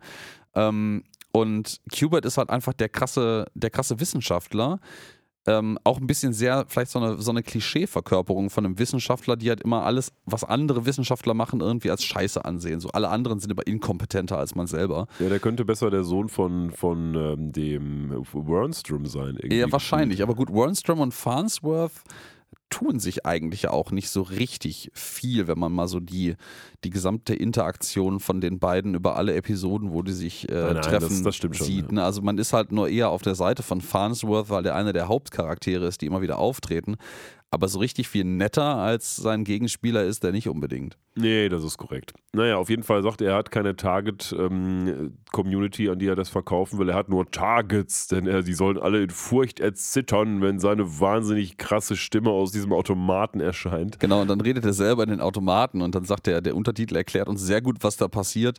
In own exaggerated voice, also in seiner eigenen, völlig übertriebenen Stimme. So, hört auf, mir auf den Sack zu gehen. Genau. Fand ich schön, ja. die Szene. Fand ich auch ja, schön. Dann, dann ja. geht man weiter und will jetzt den anderen Vater terrorisieren. Der ist gerade dabei, fleißig zu stempeln, was es ein guter Bürokrat macht. Das ist also mhm. Hermes, um den es der geht. Der singt auch einen Song, der, glaube ich, eigentlich von Bob Marley und noch irgendeiner Band irgendwie kommt. Ja, umgebaut genau. auf quasi Bürokraten stamp it, file it, oh yeah. Ja, und dann kommen die beiden rein und gucken sich erstmal an, was da denn so geht. Und ähm, ja, wollen auch mal so ein bisschen gucken, ob sie mal was stempeln können. Dann Hubert schmeißt irgendwelche Verträge in den Schredder, was er nicht darf. Dann findet ja. Dwight diesen super krassen Stempelautomaten, wo quasi überall Tax, Tax-Freistellung draufsteht. Das sieht so ein bisschen so aus wie so eine, so eine, so eine Mafia-Tommy-Gun als äh, Stempelgerät. Und der, der stempelt auch eine ganze Menge. Also der, der, das Ding geht irgendwie irgendwie los und das stempelt gefühlt das halbe Büro inklusive aller der drei anwesenden Personen mit. Ähm, und das Schöne ist, nachdem das dann alles gelabelt wurde, muss Hermes direkt hingehen, oh nein, ich muss alles wieder delabeln und hat so einen Stempel, wo einfach nur Void draufsteht. Also ja, ja, so, so. Macht ungültig. das, delegitimiert das wieder. Un ungültig. Ja. Genau, und stempelt das überall da drauf, wo Dwight Auf seine, auf seine eigene Stirn und das ist wohl sehr schmerzhaft. Ja, ähm, ja das ist halt, das ist so ein schönes, schönes Relikt, wenn ich mir so vorstelle, dass in Vielleicht geht das in einigen, einigen bürokratischen, äh, äh, ähm, weiß ich nicht, ähm, ähm, Stadtverwaltung oder sowas ja immer noch so, aber dass so, dass so der, die Existenz und der Besitz von einem gewissen Stempel, der ein gewisses Gewicht hat, so ein, so ein erhabener Prozess irgendwie war, wo man, wo man dann quasi sich mit legitimiert oder Dinge irgendwie abstempeln kann und weiß ich nicht, so wie der der das Familienoberhaupt, das den einen Siegelring hat, der quasi ein Unikat ist. Ich hatte das ja mal, also ich ähm, war ja mal Notar und hatte auch so einen geilen Stempel. Und äh, das ist ganz nett, wenn man so den Stempel dann hat, aber ja, wesentlich mächtiger fühlt man sich jetzt nicht.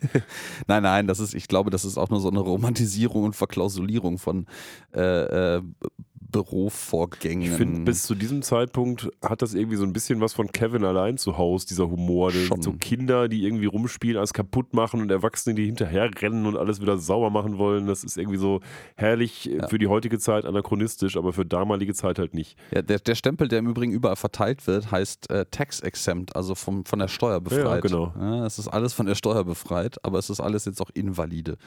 Ja, dann laufen die beiden raus, haben sich gefreut, dass sie den Vater auch mal geärgert haben und weiter geht's Richtung B-Plot, denn man geht wieder in die Küche, jedenfalls der Zuschauer und äh, Bender sitzt in der Tat jetzt auf dem Herd, lässt Immer noch, sich durchbrodeln, ja. ja. und liest eine schöne Zeitung, nämlich Victoria's Circuits. Ja, Fand ich ganz nett. Es liegt natürlich nah, aber irgendwie trotzdem ganz Victoria's nett. Secrets, ja, Victoria's genau. Schaltkreise. Das äh, vorne auch so ein, ja, so ein Schaltkreis, der mit, äh, mit einem Bikini-Oberteil und Höschen bedeckt Eins wird. verstehe ich nicht Victoria's Secret hat immer ähm, in den Flughäfen, so beim Düsseldorfer Flughafen und so, gibt es Victoria's Secret. Da frage ich mich immer, ich frage mich das sowieso bei allem, was es da zu kaufen gibt, aber insbesondere dort, wer geht denn jetzt hin? Oh Schatz, wir sind jetzt gerade am Flughafen hier, wir sind schon durchgeschwitzt von unserem Flug und haben die Koffer dabei. Was hältst du denn davon, wenn ich dir jetzt mal schöne Unterwäsche kaufe bei Victoria's Secrets? Also, wer macht denn das? Das, das hat immer so, das, ich finde, das hat immer so einen schlüpfrigen Beigeschmack von, weiß ich nicht, irgendwelchen Business-Reisenden, die sich irgendwie eine, eine, eine Escort irgendwie einen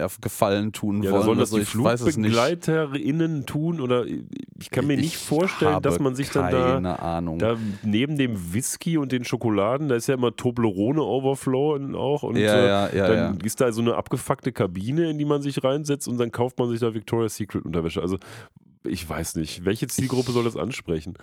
Ich habe da auch Fragen zu. Also wenn da irgendjemand unserer Zuhörenden äh, äh, Einsicht drin hat, dann gerne bitte mitteilen.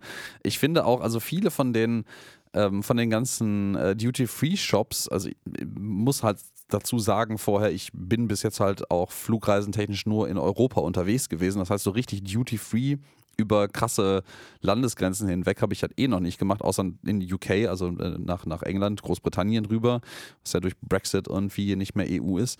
Aber selbst da, also da war nie was, wo ich dachte so, boah, da habe ich jetzt richtig Bock drauf, das zu kaufen und es lohnt sich. Ähm, und auch diese ganzen, ganzen Business-Parfums und sowas. Ich meine, dass da, weiß ich nicht, dass man da einen Anzug oder sowas kaufen kann, wenn man jetzt sagt, ich bin jetzt krass auf einer Businessreise und mein Koffer ist verloren gegangen und ich brauche jetzt irgendwie für mein wichtiges Vorstandsmeeting unbedingt noch angemessene Kleidung habe ich, ein, hab, hab ich ein bisschen. Gar nicht konstruiert. Na, natürlich konstruiert, aber äh, einfacher zu konstruieren, als jetzt spontan Victoria's Secret Unterwäsche am Flughafen bei, auf der Reise kaufen zu müssen. Ja, man kann das ja noch weiterspinnen. Äh, jetzt sind wir letztens, bin ich mit Condor von Teneriffa geflogen, dann kommt, so, jetzt gab es das Essen musste ich dann halt kaufen, weil wir hatten nichts, okay, das ist schon teuer ja genug. Nix. Und dann, jetzt kommt äh, die nächste Fuhre, jetzt kommt ähm, Buy Over the Sky. Und dann kommt da der krasse Wagen durch. Und jetzt können sie sich in unserem geilen Boardshop beim Flug über den Wolken was Tolles kaufen. Und ich sitze da so in meinem, oder so meinem ne? Ding, wo meine Beine nicht mal reinpassen, eingequetscht zwischen zwei anderen Leuten und soll mir jetzt da irgendwie schön eine Rolex kaufen beim Condor, während ich da irgendwie nicht mal mein Portemonnaie aus der Tasche kriege. Also das ist doch Wahnsinn. Wer Wer macht denn sowas? Ich, ich stelle zur Disposition, dass das vielleicht gar nicht so sehr deswegen funktioniert, weil es äh, so, so, lohnenswerte Verkäufe innerhalb der Flugreisenden, unter den Flugreisenden, gerade bei so einer Pauschal-Urlaubsreiseflieger, Condor ist jetzt ja nicht irgendein Business-Jet, ähm, geht, sondern dass es mehr um Präsenz und Werbung dabei geht. Einfach, zu, dass, dass die Leute quasi das Produkt, was sie dann im Flieger angeboten gekriegt haben, mit dem Urlaub, mit diesem Erlebnis des Fliegens oder sowas assoziieren, dass das vielleicht so die ey, du, ich, ich, weiß, du guckst jetzt komisch, aber ich denke mir keine Marketingstrategien aus. Ich bin auch nicht gut darin, aber ich habe das Gefühl, dass man eine ganze Menge Drogen nehmen muss für den Scheiß. Also ich glaube eher, dass das ein Relikt von früher ist. Dass man das früher auch. als Fliegen ja, noch so crazy, wir fliegen, oh, guck mal hier, kann ich so was kaufen, das ist ja krass. Ähm, und jetzt macht man es ja, halt. Wo man als Familie irgendwie einmal zusammengespart hat, um sich in, in 20 Jahren einmal eine Flugreise genau. nach, nach Malle zu leisten. Aber die Nahbereichsempirie zeigt auch, und ich bin ja schon recht häufig geflogen, ich habe noch nie einen gesehen, der sich da irgendwas Teures gekauft hat. Also ich habe, glaube ich, also ich meine, ich meine, ich war ja ein paar Mal auch zum Beispiel in Helsinki. Ich meine mich grob zu erinnern, dass ich auf dem Flug hin oder zurück von Helsinki durchaus mal Leute hatte, die sich irgendwie da Whisky an Bord irgendwie gegönnt haben. Ja, zum Kaufen, zum Trinken, okay, aber ja, ja, ja, die, die haben sich jetzt nicht eine Uhr gekauft oder so. Nee, das nicht, aber halt schon jetzt äh, nicht irgendwie einen billigen Whisky, sondern schon so ein Ding, wo ich denke so, pff, boah, hätte ich jetzt nicht gemacht. Ja, nee, das, das mag so sein. So, jetzt mal zurück zu Futurama, bevor wir hier noch in die Werbeanalyse von Condor und Konsorten verfallen. So, wir waren dabei, dass es Bier gibt in der Küche vom Planet Express Hauptquartier. So. Genau, es gibt Bier. Genau genommen ist äh, Bender jetzt die äh, Brauereimaschine. Und das wird jetzt relativ schnell wechseln, weil die äh, Zutaten sind jetzt nämlich, ähm, nämlich schon gekocht. Ähm, ja, Lila probiert quasi den Schaum vom Mund von Bender, weil der da oben jetzt äh, aus ihm herausquillt und sagt so, ey, das ist schon mal ganz gut und es hat auf jeden Fall auch ein bisschen Aromen von deiner, äh, von dir mitbekommen. Jetzt kommt die Hefe dazu und äh, dann schauen wir mal, was da wird. Und da blüht Bender auf einmal auf, weil Bender sagt nämlich dann, also Hefe, du meinst also, da wird eine Lebensform in mir wachsen. Ja, und jetzt gibt es die Das weiche. ist jetzt der B-Plot quasi, der Ja, genau. wirkliche Es B-Plot. es gibt die weiche, also der, der, ja, der, der B-Subplot sozusagen. Es wird jetzt die Weichenstellung gemacht, dass nicht mehr nur Bier in Bender gemacht wird, sondern Bender das mehr so ein bisschen wie eine Geburt sieht. Genau, das wird, das, das wird jetzt auch die gesamte Episode ganz, ganz wunderbar eskaliert, diese, diese, ja, diese, äh, ähm, dieser Erzählstrang B. Ja, aber B, gleichzeitig- B, B.2.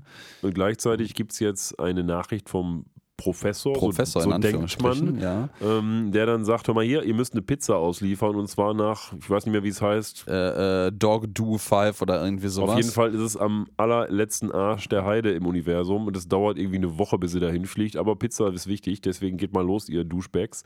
Und äh, Ja, das ja, machen die dann auch ganz schnell. Ja, wir haben hier auch eine, eine quasi ja eine Neuerung. Äh, Lilas Wrist, Wristlogical-Meter, ich habe keine Ahnung, ich vergesse immer, wie dieses Ding offiziell genannt wird. Ich glaube, in der Serie hat es offiziell keinen Namen, es wird nur irgendwann mal, dem wurde irgendwann mal äh, ein Name gegeben. Und äh, das Ding funktioniert auf einmal wie ein Telefon. Also wir haben ja schon viel gesehen, aber ich glaube, wie ein ganz blödes Telefon ohne Videoübertragung haben wir das noch nie gesehen. Hm, ich überlege gerade, gab es da nicht, ähm, als wir hatten Captain Turanga ein Lila, äh, ist das nicht auch über dieses Ding gelaufen? Das könnte sogar sein. Ich, ja, ja, jetzt, wo du das so sagst, ich äh, möchte da nicht, äh, nicht, nicht komplett das ausschlagen. Aber ich habe mich das auch gefragt, als ich das jetzt gesehen habe, ob das wieder eine neue Funktion ist. Es ist aber, glaube ich, einfach so ein Multitool, ähnlich wie der Tricorder bei Star Trek, der halt das können muss, was der Plot gerade erfordert. Ja, ja, ja, ja, ganz genau. Und naja, der Telefonanruf ist halt tatsächlich ein Prank-Phone-Call. Also eigentlich kriegt Fry hier das vorgeliefert, was er schon als Pizza-Delivery-Boy bei Pinucci's Pizza im Jahr 1999 gemacht hat. Ähm, sie kriegen quasi einen, ja, einen, wie heißt das im Deutschen eigentlich? Prank-Phone-Call? Das hat doch ein- Ja, gute Frage. Ich, das ist so, so dämlich, ne? Ich, das ist, Verarsche. ähm, eine Verarsche, das ist eine Eine- schöne Verarsche. ja, ähm, gute Frage. Prank ist ein Streich, wird ihnen gespielt. Ein Streich, ja, ein, ein, Telef ein Telefonstreich. Genau. Danke, meine, meine Güte, das war eine schwere Geburt. Der ist spät am Abend schon. Zu englisch sind wir im Hirn. Gen genau. Ähm, ja, es ist, ich dreht halt auf der Arbeit auch irgendwie so 90 Prozent, naja, sagen wir mal mittlerweile 60 Prozent Englisch. Das heißt, äh, das ist vielleicht dann auch äh, die Ausrede dazu, die ich habe. Ähm, naja, aber jedenfalls, ähm, wir können es uns schon ein bisschen denken, unsere äh, beiden ja, Kinder, die Mobbing-Kinder, die sitzen oben auf dem Dach vom Planet Express Hauptquartier und haben dem Professor seine Professorstimmenmaschine geklaut und fingieren diesen Anruf natürlich ein. Einfach so, äh, tut mir leid im Übrigen, ich, ich kann auch nicht runterkommen, um euch äh, ähm, Goodbye zu sagen. Ich äh, bin irgendwie beschäftigt, um einen sinnlosen Scheiß zu erfinden. Wenn man so ein bisschen näher drüber nachdenkt, ist diese Maschine für Farnsworth eigentlich einfach nur schlecht. Weil die kann Ja. nichts tun, was für ihn sinnvoll ist, aber die kann total viel tun, um ihn in die Pfanne zu hauen. Ja, ja, genau. Und dann äh, fliegen die drei unglückseligen, gutgläubigen we- weg und sind eine Woche später wieder da, weil halt Rande des Universums. Jetzt könnte man auch ein bisschen kalkulieren, wie weit ist wohl das Rand, der Rand vom Universum weg und ist das korreliert das irgendwie? Weil wir hatten ja irgendwann mal die Geschwindigkeit vom Planet Express Schiff Die ist aber bestimmt nicht konstant. etabliert. Ja, die, die ist immer so schnell, wie es der Plot erfordert. Genau. Ähm, und naja, die kommen jetzt jedenfalls ziemlich angepisst zurück. Irgendwie wundert mich daran, dass weder der Professor noch Hermes Conrad da wirklich Fragen gestellt haben, warum die jetzt zu dieser Lieferung weg sind. Ja, auf der anderen Seite hat der Professor gerade auch geglaubt, dass er selber ihm gesagt hätte, dass er ein Pferdearsch ist. Also von dem her. Ja, ja, das stimmt auch wieder. Ne? Also, naja, gut, jedenfalls kommen die ziemlich angepisst wieder. Was, was sich konstant durch die Episode zieht, ist im Übrigen, dass einer von den beiden, also Dwight oder Q-Bert, mit etwas spielt, was sehr ähnlich einem Gameboy ist. Er macht das nicht nur Dwight? Ähm, nee, das war jetzt äh, Qbert tatsächlich gerade, der den in der Hand hatte. Warten nochmal, ganz kurz einmal zurückspielen. Spülen, spulen, spülen. Ähm, da sieht man ziemlich eindeutig, dass Qbert den in Ja, der Hand stimmt, hat. stimmt. Und äh, ja, Lila das Ding in so einem Hulk-Move vor Wut einfach komplett in ihrer Hand zerdrückt. Und die beide irgendwie in so einem weiteren Hulk-Move an dem, an dem Schlawittchen packt und sagt so, hör mal, wenn ihr meine Kinder wärt, dann wüsste ich schon, was das was Schöne machen ist, würde. dass das hier verknüpft wird mit Lilas romantischer Vorstellung, wie eine Ehe bei ihr aussehen würde, weil sie sagt ja, dann hör mal, wenn ihr meine Kinder wärt, dann äh, würde jetzt euer Vater mit euch schimpfen und zwar, wenn er vom Senat zurückgekommen wäre. Ja, ja, ja, ja. Das, fand, ich, fand ich gut. Das, das wird da so eine kurze Einblendung an. Lila ist eigentlich ein kleines, äh, ein kleines Mädchen. Ähm, und äh, ja, die, dann fragt der Professor, was ist denn eigentlich hier los? Und dann sagt ähm, Bender so, also diese dummen Miststücke, die haben uns auf eine falsche Pizzalieferung geschickt. So, und das war auf Dog Do 5, aber äh, Dog Do äh, 8, glaube ich, oder sowas. Eight aber das, das genau. Universum endet bei Dog Do 7. Genau. So. Also eine Fake-Adresse sozusagen. Ja, die haben quasi eine, eine Hausnummer mehr erfunden, als die Straße hat. So könnte man sagen. Genau. Ja, wow. Ja, und dann gibt es wieder eine Abreibung für die beiden. Dann geht es nämlich darum, naja, habt ihr das jetzt wirklich gemacht? Äh, ja, ja, haben wir gemacht, aber mein Gott, ähm, sind doch selber schuld, die Dummbatze, wenn die nicht erkennen, dass das irgendwie eine Fake-Mission ist. Was können wir denn dafür, wenn sie so doof Mhm. sind? Also halt quasi so Opfer-Täter-Umkehr, ne? Ja, ja. Und außerdem, außerdem wird hier in Firmeneigentum, sagt Hubert und zeigt auf äh, Bender, da sind wir wieder bei so ein bisschen Diss auf Roboter-Dasein, ähm, wird hier Bier gebraut. So illegalerweise. So Moonshine quasi. Und Bender ist so, oh, Lügen, Lügen und Diffamierung und rülpst dann einmal ganz fürchterlich laut und er hat wieder Schaum vorm Mund. Ähm, Ja. und der, der Professor glaubt auch das hier wieder und sagt so, boah, ihr Kinder, ihr müsst jetzt mal, ihr kriegt jetzt richtig. Ne? Ja, aber ihr kriegt richtig, heißt ja nicht, es gibt jetzt eine krasse Abreibung, sondern es heißt eigentlich nur, ihr müsst euch jetzt einen Job suchen. Genau. Ja, also wir müssen jetzt mal wirklich den, den, den, den Foot, äh, äh, den Foot- Putting the Foot down in Englischen ist ein Machtwort sprechen. Ähm, und ähm, Rumpelstilzchen-Style. Ja, so ein bisschen. Also den, den mit dem Fuß auf den Boden stampfen. Und äh, ja, ihr müsst euch jetzt einen Job suchen. Und alle so. Und Ja. Bender dann so, also, pff, boah, ich denke, also, wenn man, wenn man will, dass Kinder geschlagen werden, dann muss man es wohl selber machen. Holt so einen Baseballschläger raus. Ja. Ich finde das jetzt irgendwie als Strafe etwas seltsam. Und das ist so eine Sollbruchstelle, ja, wo ich mir gedacht habe, hä? Jetzt ist die Strafe, ja, ihr müsst euch einen Job suchen. Ja, krasse Strafe. Also, das ist doch etwas. Also, ich würde jetzt mein Kind nicht damit bestrafen, dass es sich einen Job suchen soll. Erstens ist es die, der falsche Anreiz und zweitens ist es ja auch keine Bestrafung. Ähm, aber gut. Nicht so richtig, nee, nee. Äh, die Bestrafung, die sich äh, vielleicht ähm, die beiden gedacht haben, kommt jetzt halt, indem die einfach äh, eigentlich darauf hoffen, ihre Kinder scheitern zu sehen. Und das ist halt schon, pff, boah, das finde ich halt schon echt ein bisschen, ein bisschen harter Tobak dann wiederum, ne? Ja, ich weiß auch nicht, ob das so charaktergerecht ist. Also klar, der Farnsworth, der ist eh immer durch den Wind, aber bei Hermes, boah, weiß ich nicht. Also das wird wieder so ein bisschen für mich äh, die Story in den Vordergrund gestellt vor die Charakterisierung. Ich will auch nicht so weit dem, dem, äh, unserem Ende mit der Bewertung vorgreifen, aber ich muss, um ehrlich zu sein, gestehen, ich hatte null Erinnerung an diese Episode. Ähm, Ich hatte noch Erinnerungen, aber das ist auch da, ich will nicht vorgreifen, für mich auch eine Episode, die jetzt nicht so, die bleibt nicht unbedingt im Gedächtnis, da sagen wir es mal so. Ja, naja, jedenfalls, die beiden machen dann ihr Business auch auf und laden dann ihre Väter. Das ist dann nur so eine, über, so eine, wie so eine Werbepausenüberblendung plötzlich. Also es ist so, so Schnips und wir sind äh, in der Realität, wo die beiden versuchen, eine Firma zu gründen. Und es sieht zuerst so aus, wie, wie so zwei Kinder, die draußen auf der Straße so die selbstgemachte Limonade verkaufen wollen. Ne? Mit so einem, tatsächlich mit so einem VIP-Sektion, wo dann die beiden Väter geladen werden. Und naja, also die Kiste, über die dann eine Decke drüber gelegt wird, die dann so aussieht, als würde man da Limonade drauf platzieren, entpuppt sich dann als wie so ein, so ein ja, äh, Firmenlogo-Reveal. Und äh, die machen eine eigene Lieferfirma auf, nämlich Awesome Express. Awesome Express. Und dann gibt es ein, eine super Szene, dann stehen nämlich der Professor und Hermes auf und sagen, aha, aha, ihr macht jetzt uns Konkurrenz, ne? Na dann, willkommen im Business und äh, willkommen in der Welt des Unternehmertums und gehen hin und treten dieses ganze Ding total kaputt. Und das fand ich ganz cool irgendwie. Fand ich, fand ich schon gut. Das finde ich immer noch beide ziemlich out of character. ja, ja, das schon, aber, Aber- es wäre eher so, wenn die Mobster-Mafia jetzt da war, so Clams und Ja, ja, äh, genau. Joey Also das- Mousepad. Das, also. das hätte ich aber auch einen validen Plot gefunden, wenn die jetzt einfach Clemson und Joey Mousepad engagiert hätten, um da mal einfach ein bisschen aufzufrischen, ja? ja, wäre auch noch out of character gewesen, aber hätte man gut einbinden können, das stimmt. Ja, ja, das, das hätte irgendwie hätte passiert, ne? Und äh, naja, die machen die ganze Zeit Witze darüber, ob sie jetzt, ob sie ihre Limonade verkaufen wollen wohl. Und dann eröffnen die beiden, nein, nein, wir haben jetzt ein ernstes Business, wir haben wirklich ein ernstes Lieferbusiness auch. Wir liefern nämlich jetzt ähm, Zeitung aus und das ist die Daily Supernova. Mit einem super Headliner, nämlich ähm, Space Monster to City. Grrr. Ja, also dass das äh, äh, Weltraummonster sagt der Stadt. Grrr. Ja, so Äh, Godzilla die am Daily, Rednerpult. ist es wohl auch die Daily Sun, würde ich vermuten. So ist es eine, eine ältere Version von der Daily Sun, aus der die Supernova geworden ist. Auch da wieder irgendwie typisch Futurama. Man hat etwas, alles ist digital, aber die Zeitung ist natürlich noch Ja, eine ja, es, Zeitung. es sieht halt auch alles aus. Also ich denke mal auch, das ist so eine, das sieht auch so aus wie so eine üble äh, ähm, ähm, Regenbogenpresse, ähm, weiß ich nicht, Bild der Frau, Schwachsinns, Klatsch und Tratsch äh, was sie da vertreiben als Tageszeitung.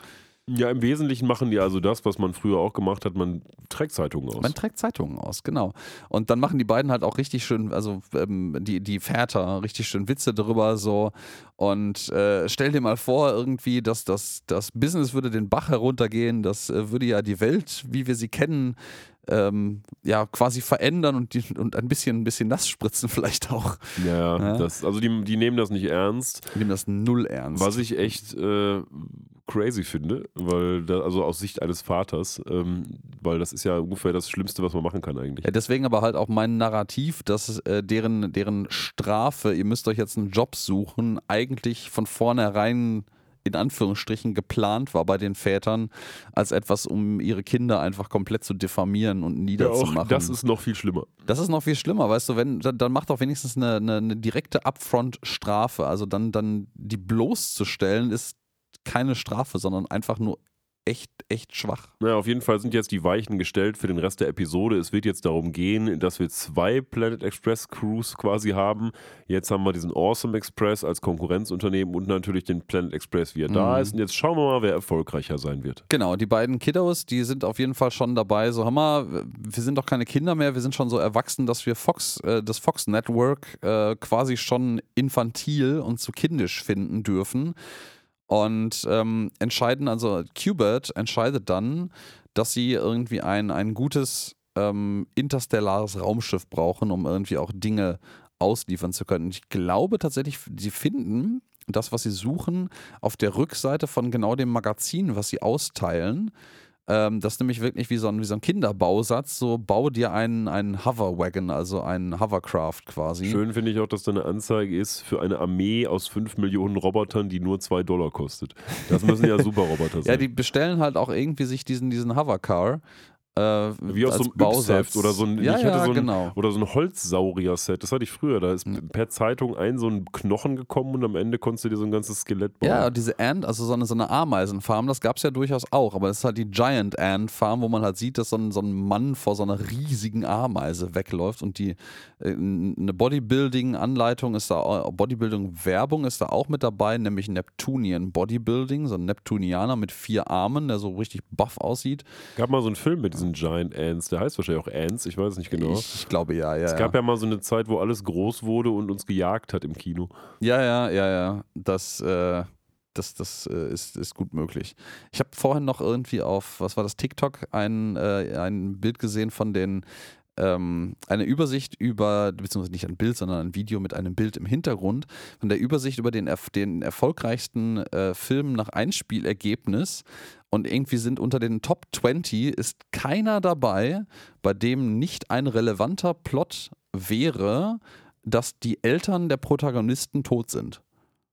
Okay. Es ist irgendwie Spider-Man das und Avengers. Avengers? Sind auch alles Orphans, die Leute. Ja, Spider-Man einige, ist okay. äh, auch definitiv. Batman ist auch nicht dabei. Und da sind diverse andere Nicht-Marvel-Filme natürlich auch mit dabei, äh, wo es alles irgendwie, äh, zumindest Teil des Plots oder des Hintergrunds der Hauptcharaktere ist, dass ihre Eltern tot sind. Das ist irgendwie ein bisschen Okay. wirsch. Ja. Ja, gut, stimmt. Seltsam ist wahrscheinlich Zufall, aber trotzdem ja, ja, interessant. ja, ja, wahrscheinlich. Und, Gut, die ähm, kaufen sich jetzt auf jeden Fall diesen zusammenbaubaren Satz da, damit man sich dieses interstellare Raumschiff bauen kann, wie sie es nennen. Ich frage mich vor allen Dingen, also das, das Witzige ist ja, das, was hier eigentlich leider nicht so richtig gezeigt wird, äh, sorry für die Unterbrechung, ähm, die schicken quasi das Briefchen ab, um das zu bestellen und es kommt dann an als Rohrpost in einzelnen Rohrpostteilen. Das ist also wie früher gab es halt auch diese, diese Magazine, wo man dann quasi das Magazin abonniert und dann jedes, jeden Monat mit dem Magazin so mehr Teile dabei ja, kriegt, das um meinte ich ja vorhin mit diesem. Saurier-Skelett. Ja, ja, genau, ganz genau. Und äh, das, wird jetzt, das wird jetzt angegangen, das Projekt. Ja, gleichzeitig wird der B-Plot auch vorangetrieben, nämlich, ähm, dass Benders Kind in Anführungsstrichen in seinem Bauche wächst und gedeiht. Er sieht nämlich mittlerweile aus wie eine Hochschwangere. Ähm, alles ist so an allen Seiten ausgebeult und äh, ja, ist natürlich kein Kind, sondern Bier da drin. Ne? Genau, ist so richtig, richtig angespannt. Das Witzige ist dann, dass dann Lila und Fry auch ankommen und äh, also, boah, guck mal, ich, ich habe es schon bewegen sehen und darf ich mal fühlen? Und ähm, dann, dann rülpst äh, Bender ganz, ganz heftig und Fry sagt so, oh, ich habe das gefühlt. Ja. Ja, und, und, hier wird schon äh, darüber debattiert, wie man es denn nennen würde. Also wir haben hier alles. Wir haben hier dieses Streichen, oh, es tritt schon. Dann haben wir, wie soll es denn heißen, das Kind? Also eine klassische mhm. Szene, die alles in sich vereint, was man so bei Schwangeren tut. Ne? Ja, und es soll Benderbräu heißen. Ich finde es äh, witzig, dass dazu auf ähm, zumindest einer meiner Quellen dann gemutmaßt wird, dass ja der äh, Löbräu natürlich Löwenbräu im Deutschen ist und dass das Lions Brew heißt und das Bender Brau dann ja Benders Brew heißen würde und das der totale Reveal irgendwie ist denke so, ja, irgendwie sehr offensichtlich. Schön finde ich, dass er, das ist auch das Alternativname.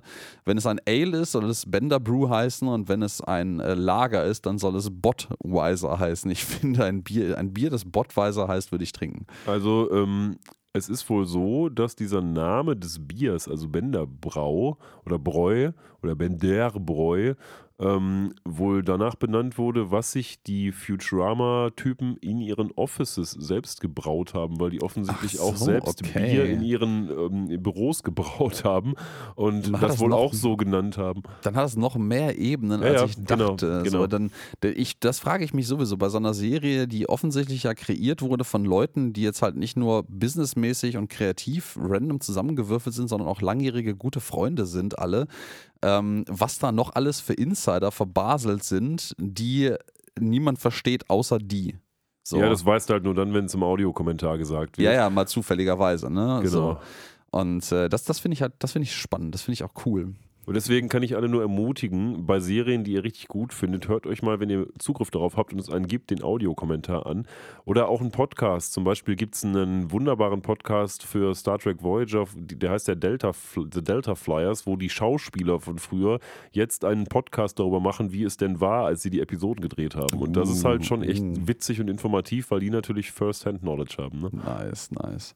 Ja, First-Hand kommt jetzt auch äh, die Lieferung an, die äh, uns unsere Zeitungsjungen austragen sollen, nämlich Sal, der irgendwie so der Universal- Henchman ist, der irgendwie alle möglichen Sachen macht.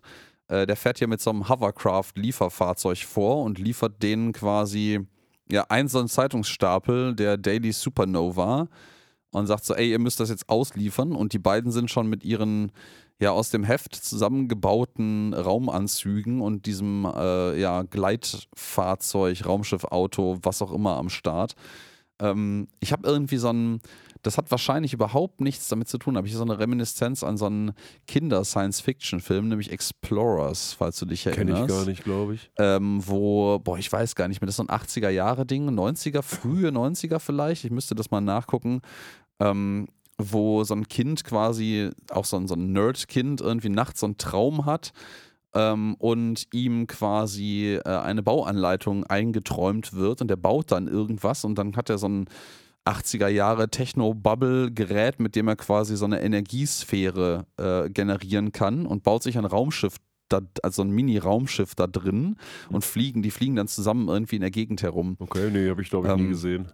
Es hat so ein Kinder, ich habe äh, äh, Kinder, ich habe die Lieblinge geschrumpft. Genau, Liebling, ich habe die Kinder geschrumpft Vibe. Ja, Rick Moranis, rest in peace. Ja, ähm, ja, ja. Für ja. mich sieht das aus wie eine Seifenkiste, was die da gebaut haben, aber okay. Ähm, es ist auf jeden Fall so eine Analogie zu so einem Fahrrad, wo man normalerweise dann rumfährt und die Zeitungen verteilt und dass dieses Fahrrad zwar auch getreten werden muss, aber dabei fliegen kann. Genau, das sieht auch zuerst so aus, als wäre das so ein Hovercard. Aber dann stellt man fest, das ist, halt so, ist so ein Fred Feuerstein Auto, wo unten drunter einfach Pedale dran äh, montiert sind. Ja, das ist ein Tandem im das Endeffekt. fliegt irgendwie mit Magie oder wie auch immer. Auf jeden Fall fliegt es. Ja, genau. Und äh, die, die Szene mag ich im Übrigen, wie dann die, die Kinder so, ah, wir machen das unser eigenes Business hier, Dad, geh weg irgendwie, wir machen das. Und die beiden Dads dann das tatsächlich äh, kom äh, kommentieren, während die beiden wegfliegen. Und dann wird ich so, tschüss Kind, äh, hast du auch ein Sandwich dabei, äh, äh, bla bla bla, dies und jenes sagen. Und der Professor dann so, hier, ich, ich, ich, ähm, ich, ich, ich gebe dir ein Küsschen und schmatzt so mit so einer Handgeste einen Kuss in, in, äh, in die Luft. Und die beiden reagieren tatsächlich so, drauf, und, ah, Ausweichmanöver, oh nein, wir müssen dem Kuss ausweichen, das ist ja super peinlich. Und ähm, diese Szene wird dann so ein bisschen im Off weitergespielt, indem man dann den Farnsworth sieht, wie er macht so, ey, das ist, das ist ein, ein, ein Wangensucher. Ja, Homing Missile. Äh, Home, Homing Missile, genau. Und äh, oh, oh, oh, er kriegt euch, oh, er hat euch. Und dann hört man die beiden Jungs dann aus dem Off, wie sie so, ah, nein. Ja, ist irgendwie ganz süß. Schreien. Ist Ja, auch ja. so ganz typischer Kindergeschichtenhumor, ne? Ja, ja, ja. Was aber ja gut passt. Ja, und dann äh, geht man dahin, wo die Zeitungen ausgetragen werden sollen, nämlich ins Maple Craters, an exclusive field of planetary debris. Ein exklusives Feld an äh, Planetenschutt. Äh. Hat so ja, Vorstadt-Flair, so, so eine Vorstadtsiedlung, ne? weil halt einzelne Häuser auf diesen Debrisstücken sind. Und ja, das ist, hat man sich einfach Leute angesiedelt, man schmeißt da jetzt die Zeitungen rein. Dann gibt es eine schöne Anspielung auf, ich glaube, Den kleinen Prinz. den kleinen Prinz, genau, der da auf seinem kleinen Mond steht und der so ziemlich genauso aussieht wie der kleine Prinz. Exakt so. Und eine Zeitung, äh, eine Zeitung von denen kriegt am Anfang, die noch jetzt noch äh, ordentlich fängt. Ich hätte fast gesagt Peterchens Mondfahrt, Nee, nicht ganz. weil der kleine Prinz, ich habe es weder gelesen noch wahrscheinlich irgendeine Verfilmung nicht, gesehen. Ich auch nicht, leider. Ähm, ja, das Ganze hat jetzt, und die werden, die fahren jetzt quasi mit ihrem Gefährt durch diese Vorstadt, ja nicht Straßen, aber durch die Löcher zwischen den kleinen Asteroiden, äh, Asteroidenbruchstücken, wo jeweils ein Haus draufsteht. Und teilen wirklich ähm, Zeitungen aus. Und das erinnert mich an ein Gameboy-Spiel, Paperboy. Paperboy, das war Natürlich. super. C64-Spiel, Auch oder? C64. Ich habe es auch für einen Gameboy, glaube ich, gehabt damals. Kann sein. Ähm, vielleicht hieß das hieß wahrscheinlich auch, nee, Super Paperboy war wahrscheinlich dann eine Super Nintendo-Version. Ich, ich bin mir ziemlich sicher, dass ich das für den Gameboy hatte. Das war gar nicht Äh, so wo ich dann, leicht, aber nee, nee, das, das, das, war, das war wirklich schwierig in Teilen. Und wo dich dann so ein Hund verfolgt auf einmal und du dann von dem Hund wegradeln musst, während du weiterhin die Zeitung austrägst und so, das war schon ein Ding. oh, da muss ich mir nochmal ein YouTube-Video von angucken, wie das genau aussah. ne? Ja, in meiner Erinnerung, also ich meine, ich finde, äh, die Grafik von manchen Spielekonsolen sieht in meiner Erinnerung wesentlich besser aus, als sie in der Realität wirklich ist. Ja, klar. Aber Game Boy sieht immer scheiße aus. Das stimmt. Ähm, aber ich finde, und das, das muss man sich auch mal vergegenwärtigen, die Grafik eines Spiels ist in der Retroperspektive Retrospektive völlig egal. Ja, ja. Weil ob du jetzt auf dem Super Nintendo gespielt hast oder auf der Playstation 1, 2, 3, 4, zum damaligen Zeitpunkt war es ja auch keine schlechte Grafik und die Experience bleibt dir so im Kopf, dass es egal war. Ja, das Also, wird halt real in deinem Kopf. Ne? Genau. Also rein grafisch werden die Spiele natürlich immer, immer, immer realer und rücken immer ein Stückchen näher an, an, eine, an eine Realverfilmung von der Handlung ran. Zum Teil ist es ja sogar dann äh, wirklich mit, mit Schauspielern eingespielt. Aber es, es wird immer die Fantasie bleiben, die das irgendwie zur Realität macht für dich. Ja, eben. So. Dann haben wir noch eine ganz kurze Star Wars-Referenz, habe Oh ich ja. mir sagen lassen. Stimmt. Ich, ich dachte eigentlich, es wäre irgendwie wieder mal Dune. Nee, das ist doch die Millennium Falcon Szene, wo die da in den das Asteroiden ist, sind. äh, Und genau, das ist die Millennium Falcon, Falcon Szene, habe ich mich dann auch belehren lassen durch meine Quellen. die heißen, wie äh, heißen die Viecher irgendwie Exogrott oder irgendwie so Ja, ähnlich? d- wo, wo allerdings der Millennium Falcon wieder ausgespien wird davon, Genau. ne? aber hier nicht. Nee, hier nicht. Hier wird nämlich der Hund gefressen, Ja. der, der verfolgt. Der auch schön verfolgt mit äh, Weltraumhelm und Raketenantrieb. Natürlich, ja.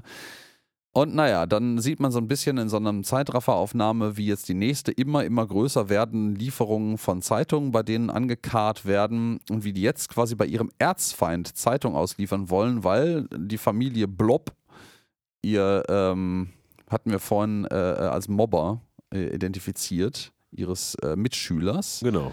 Äh, die wohnt da nämlich auch und da müssen sie jetzt auch Zeitung austragen und ähm, da rächen sie sich ein bisschen an ihm, indem sie nämlich ihm einfach so eine Zeitung richtig mit Schmackes durch das Fenster werfen. Ja, so bester Paperboy-Style. Ich da, glaube, da Genau. ging das auch. Ja, ja, da ging das glaube ich auch. Ich bin mir gar nicht ganz sicher, ob das nicht der Standard-Mode of Transportation für die, für die Zeitung gewesen ist. Auf jeden Fall sieht man jetzt in so einer Art von kurzen Montage, dass die immer mehr zugeschmissen werden mit Zeitungen und gleichzeitig die Paperboys of the Week werden. ja, sind also quasi die Zeitungsboten der Woche. Gut, dass es so eine Auszeichnung gibt, auch per Ich- Week vor allen Dingen. Äh, die, die auch direkt ähm, in, der, in der Daily Supernova äh, angekündigt wird. Äh, auf der Titelseite im Übrigen, da sieht man mal, was für einen Stellenwert diese Zeitung eigentlich auch hat, die Ja. sie da austragen. Das spielt leider so ein bisschen dem Narrativ der Väter zu sehr in die Hände. Aber man sieht halt, dass es immer besser und nach oben geht. Ne? Ja, und die Paperboys, die gewinnen halt den äh, Award auch an, am Slow News Day, also am Tag der langsamen Nachrichten. Wobei Slow News ist vielleicht auch eher so ein, ist das nicht so ein feststehender Begriff auch sogar für, für so quasi leicht verdauliche und, und nicht schwere, schwere Nachrichten? Ich bin mir nicht ganz sicher. Keine Ahnung. Ja. Wüsste ich jetzt nicht, aber möglich.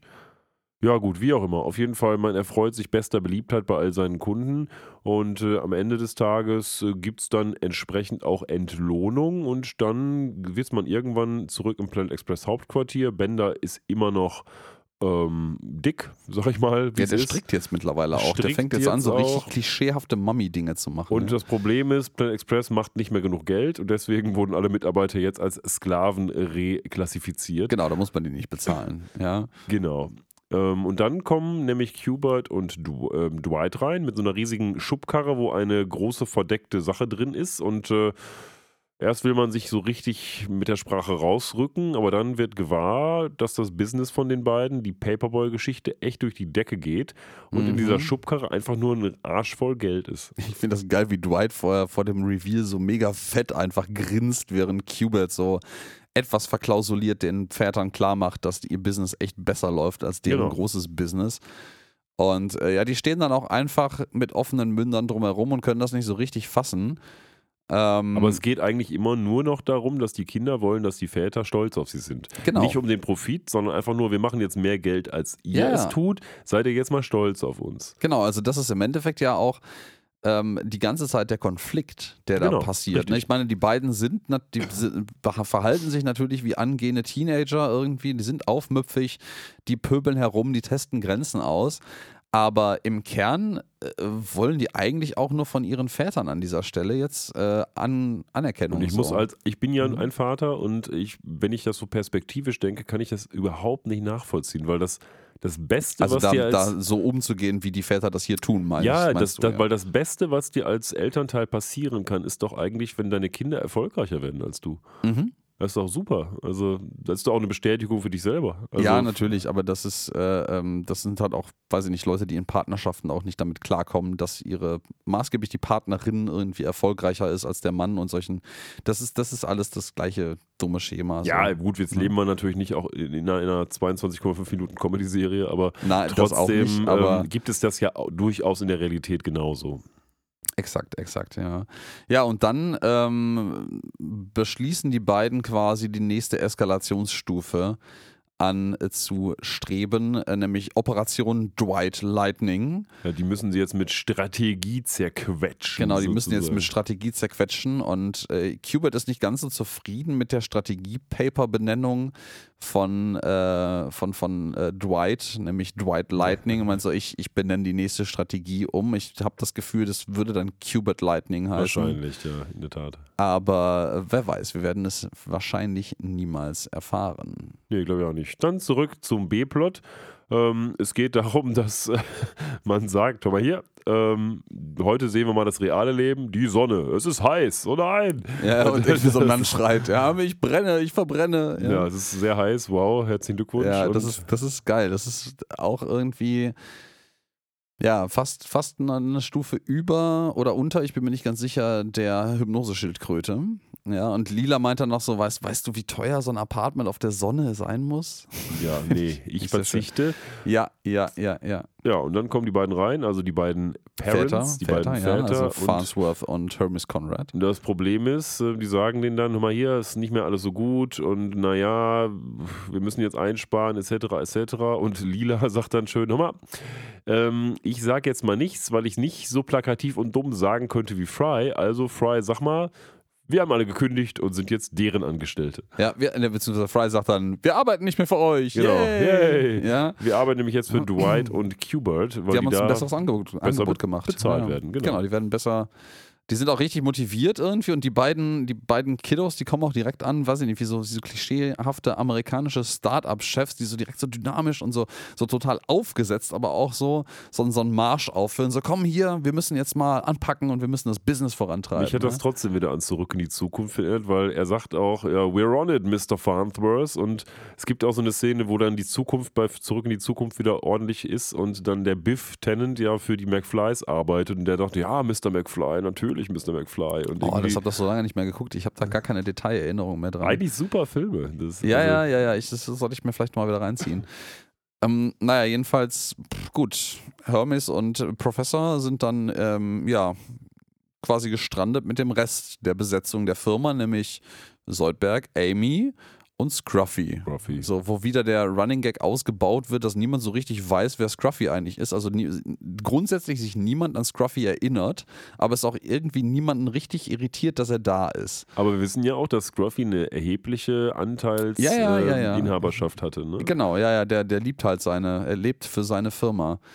Und ähm, ja, die beiden, also äh, Farnsworth, maßgeblich halten hier dann so einen so einen- so einen Pep-Talk irgendwie, wo die halt sagen so, boah, wir müssen richtig, uns richtig reinknien jetzt und richtig 100, 800 Prozent geben, äh, um die beiden jetzt quasi einzuholen. Ne? So ein bisschen. Und Scruffy so einfach, Scruffy ist jetzt gerade in der Pause und kaut irgendwie auf so, einer, so einem Chips, Chip rum, in so einem, so einem fast schon Family Guy-esken langsam herauszögernden Humor. Ja, so wie es der Untertitel betitelt, einem Slow Crunch. Der Slow Crunch, genau. Ja, just kommen dann also die, die restlichen Leute rein, die auch schon eine neue Uniform tragen, nämlich jetzt alle wirklich so aussehen wie so Paperboy-Delivery-Typen. Alle so Jo. gelbe Kappen an und blaue Uniform, so wie so die Postbeamten sehen die jetzt aus. Und ähm, ja, die wollen jetzt schon wieder was ankündigen, nämlich was? Ja, die kündigen jetzt an, im Übrigen, dass sie hier den ganzen Bums gekauft haben. Ja, nicht nur den ganzen Bums, also der ganze Bums umfasst eigentlich alles, ne? Der umfasst Alles. das Ja, ja, ja, Hauptquartier und auch das Raumschiff. Das Hauptquartier, das Raumschiff, die Firma an sich und ähm, ja, kommen darauf, dass äh, Dwight äh, erzählt das dann, das ist nämlich die Operation Dwight Lightning, weil, mutmaßlich mal, weil er hält jetzt quasi sein Strategiepapier dafür in, die, in der Hand. Ähm, und das Problem ist, dass Farnsworth sich vor einer Weile, nämlich ich glaube vor drei Jahren, als tot hat erklären lassen, um äh, Steuerzahlungen auszuweichen. Äh, Das heißt aber faktisch, dass halt die Firma an Qbert übergeht. Und das haben sie sich zunutze gemacht und die gesamte Firma übernommen mit allen Assets, die dazugehören, inklusive dem Schiff. blöd gelaufen. Äh, Man fragt sich auch, wie das gehen soll, aber okay, warum nicht? Mhm. Äh, nehmen wir es mal mit. Ja, das heißt im Wesentlichen jetzt, Planet Express ist jetzt Awesome Express, wird auch direkt mit diesem schönen neuen Schild ähm, übermalt sozusagen. Und jetzt haben die Juniors die Seniors überholt. Und das finden die gar nicht so gut. Und Nee. jetzt werden die Seniors mehr oder weniger auf die Straße gesetzt. Genau, aber Hermes fragt vorher nochmal, sag mal, stellt ihr eigentlich ein? Und als sie dann Nein sagen, ist er nochmal extra sauer. Ja, you rotten kids. Ja, ihr, ihr, ihr, ihr verdammten Kinder, ja, so. Ähm, das Ganze mit, mit dem ähm, Tax Evasion, also der, der Steuervermeidung durch mutmaßliches Sterben, ähm, soll im Übrigen angeblich eine Anspielung auf nicht Hitchhiker's Guide to the Galaxy, sondern ähm, das, ähm, Uni, das, das Restaurant am Rande des Universums sein, also das Fortsetzung davon, weil es da wohl auch einen, einen Charakter gibt, der das versucht zu praktizieren. das habe ich, ich- tatsächlich nicht gelesen. Nee, ich auch nicht. Ich halte das allerdings für eine vielleicht weit hergeholte Geschichte, weil ich mir leider durchaus vorstellen kann, dass das in der Realität schon wesentlich häufiger äh, öffentlich verbrieft vorgekommen ist, dass Leute sowas versucht haben. Ich habe just gelesen, dass jemand in den USA 20 Jahre lang so getan hat, als säße er im Rollstuhl, damit er Staatsgelder kassiert. Und das wohl auch durchgezogen hat, bis auf wenige Momente, als er dann mal durch ein Einkaufszentrum gelaufen ist. Und da haben ihn natürlich die Leute gesehen. Wahnsinn. Ich stelle mir allerdings, das, das, das wirft in mir so eine Frage auf. Wenn du das, wie lange hat er das durchgezogen? Angeblich 20 Jahre. 20, wenn du das 20 Jahre lang durchziehst und ich sag mal, du hast jetzt wenig Gelegenheiten, um wirklich aus dem Rollstuhl aufzusteigen, weil du immer Leute um dich herum hast, die nicht eingeweiht sind. ne? Ist, je mehr Leute es wissen, desto mehr können es verraten. Frage ich mich, kannst du nach den 20 Jahren noch realistisch normal laufen? Ja, ich glaube schon, weil der sitzt, wird zu Hause ja nicht im Rollstuhl sitzen und alles. Also scheinbar hat er auch hier die, diverse Gelegenheiten genutzt, um richtig zu laufen. Ähm, ich frage mich nur, ob es das wert ist. Also, Ne, Nein, natürlich. Also das, da- das ist schon ein spezielles Level von kaputt sein. Also ja. ähm, ich, ich keine Ahnung, vielleicht wie das mit amerikanischen Geldverhältnissen irgendwie auch mit Krankenkassengeschichten aussieht, aber nein, also da muss ja schon richtig verbittert und verbohrt sein, um so ein, auf so eine Idee zu kommen. Also wenn, ich, Oder könnte sowas sowieso, verzweifelt. ich könnte sowas sowieso nicht in großem Stile irgendwie den großen Bluff machen, weil ich jeden Abend denken würde, boah, jetzt, jetzt kommt die Polizei, jetzt haben sie mich gefunden. Ja, ja, ja, ja, genau. Ich bin mir nicht ganz sicher. Ich glaube, dafür musst du dreist genug, vielleicht manchmal auch dumm genug sein, um das einfach die Möglichkeit, dass man dich fangen könnte, bei sowas zu ignorieren. Ja, vielleicht. Und äh, manchmal funktioniert sowas erschreckend lange. So, Ja. jetzt wird es wie im Warhammer-Universum gemacht, nur dass nicht die Orks rote Farbe auf ihre Fahrzeuge machen, damit sie schneller sind, sondern diesmal wird es aufs Planet Express-Schiff gemacht, damit er schneller fliegt, dieser Kahn scheinbar. Ähm, und weil es einfach natürlich besser passt zu diesem Awesome Express, das übrigens irgendwie so aussieht wie so ein asiatisches Logo, finde Ja, ich. ja, das, hat so, ein- das hat so einen ein- China-Express-Vibe. ja, Äh, auch das ist so wegen eine, so dieser eine Flammenschrift. Japan-Punkt-Flagge Ja, da ja. hinten, genau. Das ganze Schiff ist schwarz ge gestrichen und ich glaube, Qbert kommt dann an tatsächlich mit so einer äh, mit so einem Flammen, äh, äh, Flammenaufkleber, den er aus einem, aus einem Magazin ge ähm, gefunden hat, damit das Schiff schneller fliegt. Ja? Genau. Und ich finde den Dialog, der dann sich anbahnt, den finde ich total schön, weil Lila meint so, und äh, was ist, was ist die, die wissenschaftliche Basis dafür, dass du das denkst? Und äh, Qbert meint so, ich bin zwölf. Ja, und da ist es dann halt wieder so, dass der große Wissenschaftler Hubert eben doch nur ein Kind ist. Ne? Ja, ja, ja, ja. Also Ich find, fand, fand das einen total süßen Dialog, der hat, hat mir Spaß gemacht. Draußen sieht man dann, wie das neue rote Schiff losfliegt und der Professor schaut nur sehnsüchtig hinterher. Erinnerst du dich noch, Hermes, an die Zeit, als mir dieses Schiff gehört hat? Ich, das, hat- das hat irgendwie, weiß ich nicht, das hat so einen Vibe von so einem Obdachlosen, der irgendwie erzählt, dass er früher mal Professor war oder so. ich weiß nicht. willkommen, vielleicht ist das in zehn Jahren, bin ich das dann. Bitte, bitte nicht, bitte nicht, ja. Ah, Ich bin ja jetzt Beamter auf Lebenszeit, ich kann gar nicht mehr obdachlos werden. Hm, Oh, oh, oh, oh, wer weiß. Große letzte Worte, mein Freund. Ja, Wir sehen uns am genau. Buddenbergplatz. Ja, Ja, ähm, ja und ähm, wir sind dann wieder zurück im Awesome Express Hauptquartier jetzt dann. Äh, In, in unserem altbekannten Wohnzimmer und äh, Bender ist jetzt sehr, sehr, sehr hochschwanger. Also wir sind jetzt, glaube ich, doch, wir sind jetzt in der Geburtsszene angekommen. it's time. It's time, ja, hol mal, hol mal ein paar Flaschen und, und, und kalte Gläser und alles. Und ähm, ja, dann, dann ähm, holt man quasi das, das Geburtsbesteck, ähm, legt äh, den hochschwangeren Roboter auf den Konferenztisch und dann wird Bier abgezapft. Und ja, wir haben da wirklich so eine, so eine klischeehafte äh, äh, Geburtsszene, nur dass halt Bier aus so einem aus der Nabelschnur aus Bender herausfliegt. Genau, wir haben also- fünf Gallonen, sechs Unzen. Ich weiß nicht, wie viel das in Bananen sind oder so. In Bananen. Das ist das Umberechnungsmittel, Leute. I Internet Running Gag für das, das, das, das, das. Aber ich dachte ähm, for scale nur. Ja, for scale, genau. Banana for scale. Aber ja, das, das kann man auch in Bananen umrechnen, glaube ich. Das sind Kann alles in Bananen umrechnen. mit Sicherheit, mit Sicherheit.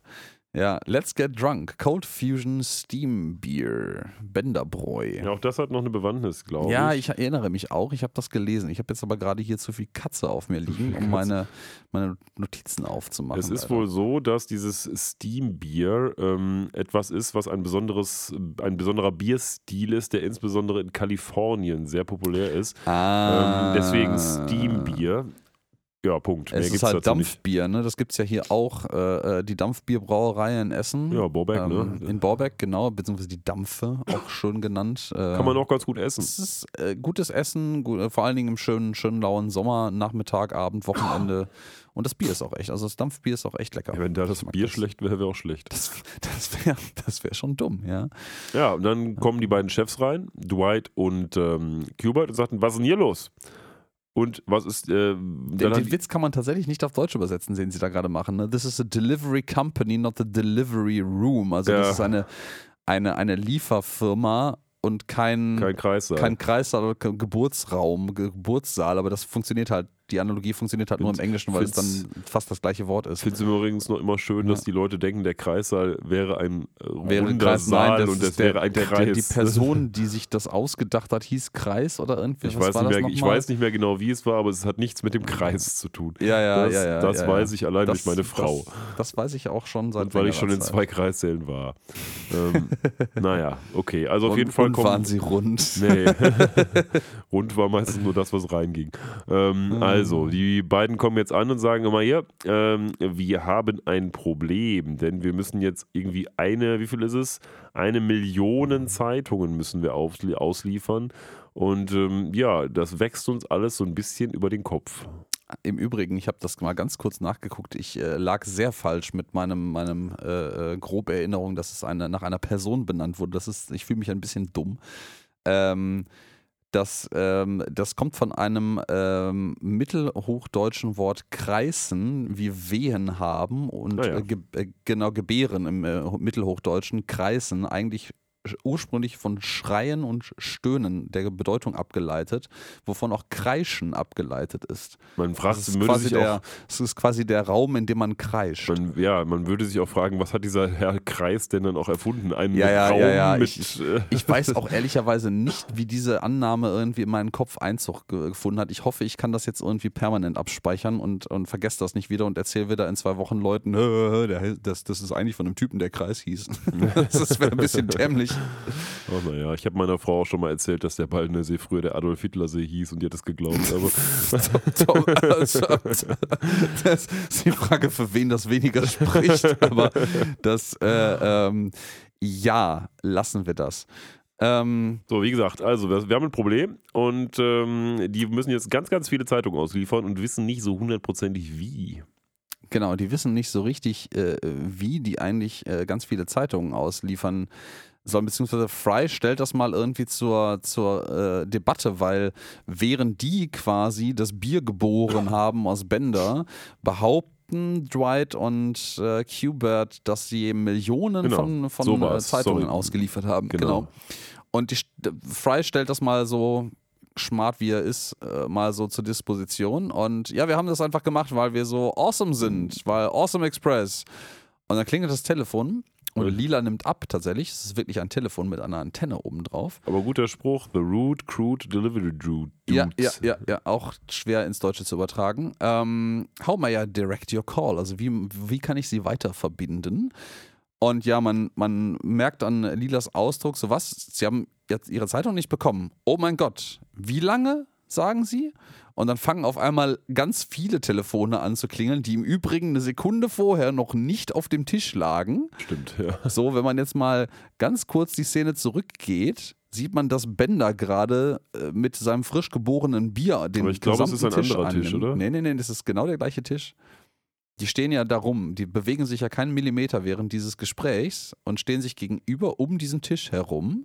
Aber müsste der Tisch nicht links von denen stehen und der steht rechts von denen gleich? Müssen wir gleich mal gucken. Ja, warte mal ganz kurz. Continuity Errors. Nicht, dass es so schlimm wäre, aber wenn uns das schon mal auffällt, dann nehmen wir das auch auseinander. Nee, das ist immer noch die Position von dem runden Tisch, an dem Qbert und äh, Dwight gerade Ah, stehen. Stimmt wahrscheinlich.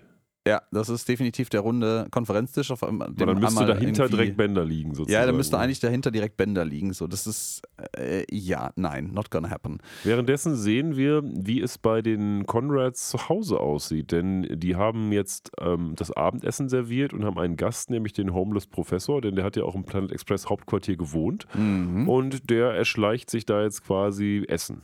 Ja, aber Hermes Conrad hat irgendwie auch. Ne? So, das ist Ja gut, so aber der wohnt da ja eigentlich. Ja, der wohnt da also. eigentlich, aber bettelt auch ein bisschen bei seiner Frau rum, die, äh, glaube ich, auch ob seiner ähm, hochgradig äh, äh, dummen äh, Parenting-Skills, also Vaterschaftsfähigkeiten, nicht so erbaut ist. Ich glaube, das ist eher so eine Konstellation, wie sie dann ganz früher war, nämlich der Mann ist jetzt arbeitslos, hängt zu Hause rum und die Frau ist total erbost darüber irgendwie. Das gibt's ja, ja, vielleicht häufig. auch das, ja. Also früher gab es das häufig. Ja, ich, ich finde es schön, dass im Hintergrund, so als, als äh, Meisterstück über dem Kamin, hängt so ein Bild von, ähm, von, von Hermes, wie er gerade am äh, Limbo-Dancen ist, also Ja. wie er quasi unter so einer Stange durchkriecht als Sportler.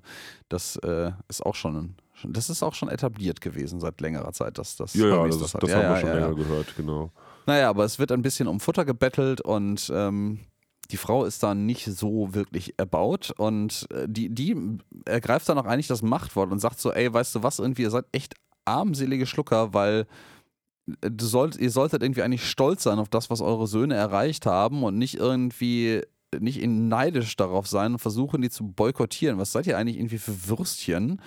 Und ihr solltet euch freuen, dass sie erfolgreich geworden sind. Ja, zumal erfolgreich auch mit dem geworden sind, was äh, der Professor und Hermes selbst vorgelebt haben, denn die haben ja quasi genau die gleichen Berufe ergriffen. Ganz genau. Vor dem Hintergrund finde ich das nämlich noch viel schöner, dass ähm, La Barbara nämlich sagt so, dass sie erfolgreich geworden sind, statt in eure Fußstapfen zu treten, aka Versager zu irgendwie werden. schon in eure Fußstapfen zu treten, aber halt einfach keine Versager zu sein dabei.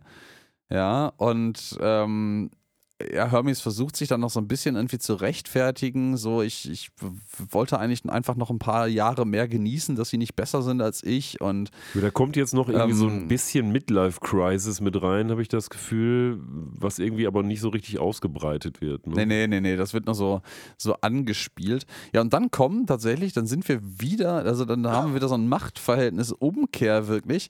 Dann kommen die Söhne jetzt wieder ange, äh, angerannt, warum auch immer die jetzt irgendwie da plötzlich bis dahin gerannt sind. Stimmt, ja. ähm, und äh, lassen sich von den Vätern in den Arm nehmen, so, ey, wir haben Scheiße gebaut, wir haben Scheiße gebaut, so. Und dann sind die beiden Väter auf einmal wieder weg von ihrer Sch Mist, wir haben, wir haben Scheiße gebaut Nummer, sondern haha, mein Sohn ist jetzt schlechter als ich.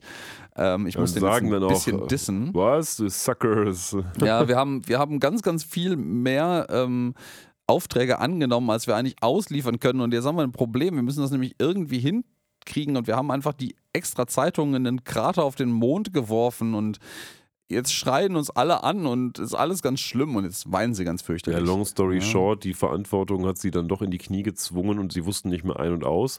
und die Väter lachen sich dann gegenseitig an, einfach während sie ihre Söhne heul heulend in den Armen halten. Das ist auch so Aber sie helfen dann ja auch. Ja, ja, auch sie helfen dann auch. Aber da, da muss ich dann auch wieder äh, sagen, sie helfen vielleicht in dem gesamten Narrativ dieser Episode auch deswegen, weil sie damit ja nochmal zeigen können, dass sie besser sind als ihre Söhne. Also das Klar. ist jetzt nicht wirklich, wirklich ein altruistisches Motiv, irgendwie aufrichtig seinen Kindern helfen zu wollen. So würde ich das jedenfalls jetzt unterstellen in der Kontinuität der Episode. Wobei ich schon glaube, dass diese Episode uns am Ende so als Resolution sagen will, beide haben was gelernt, äh, die Kinder wollen euch stolz machen und Schon, ihr müsst ein bisschen schon. gucken, dass ihr da auch dabei seid, sagte dann Orko und äh, das war dann die Moral von der Geschichte. Ja, ja.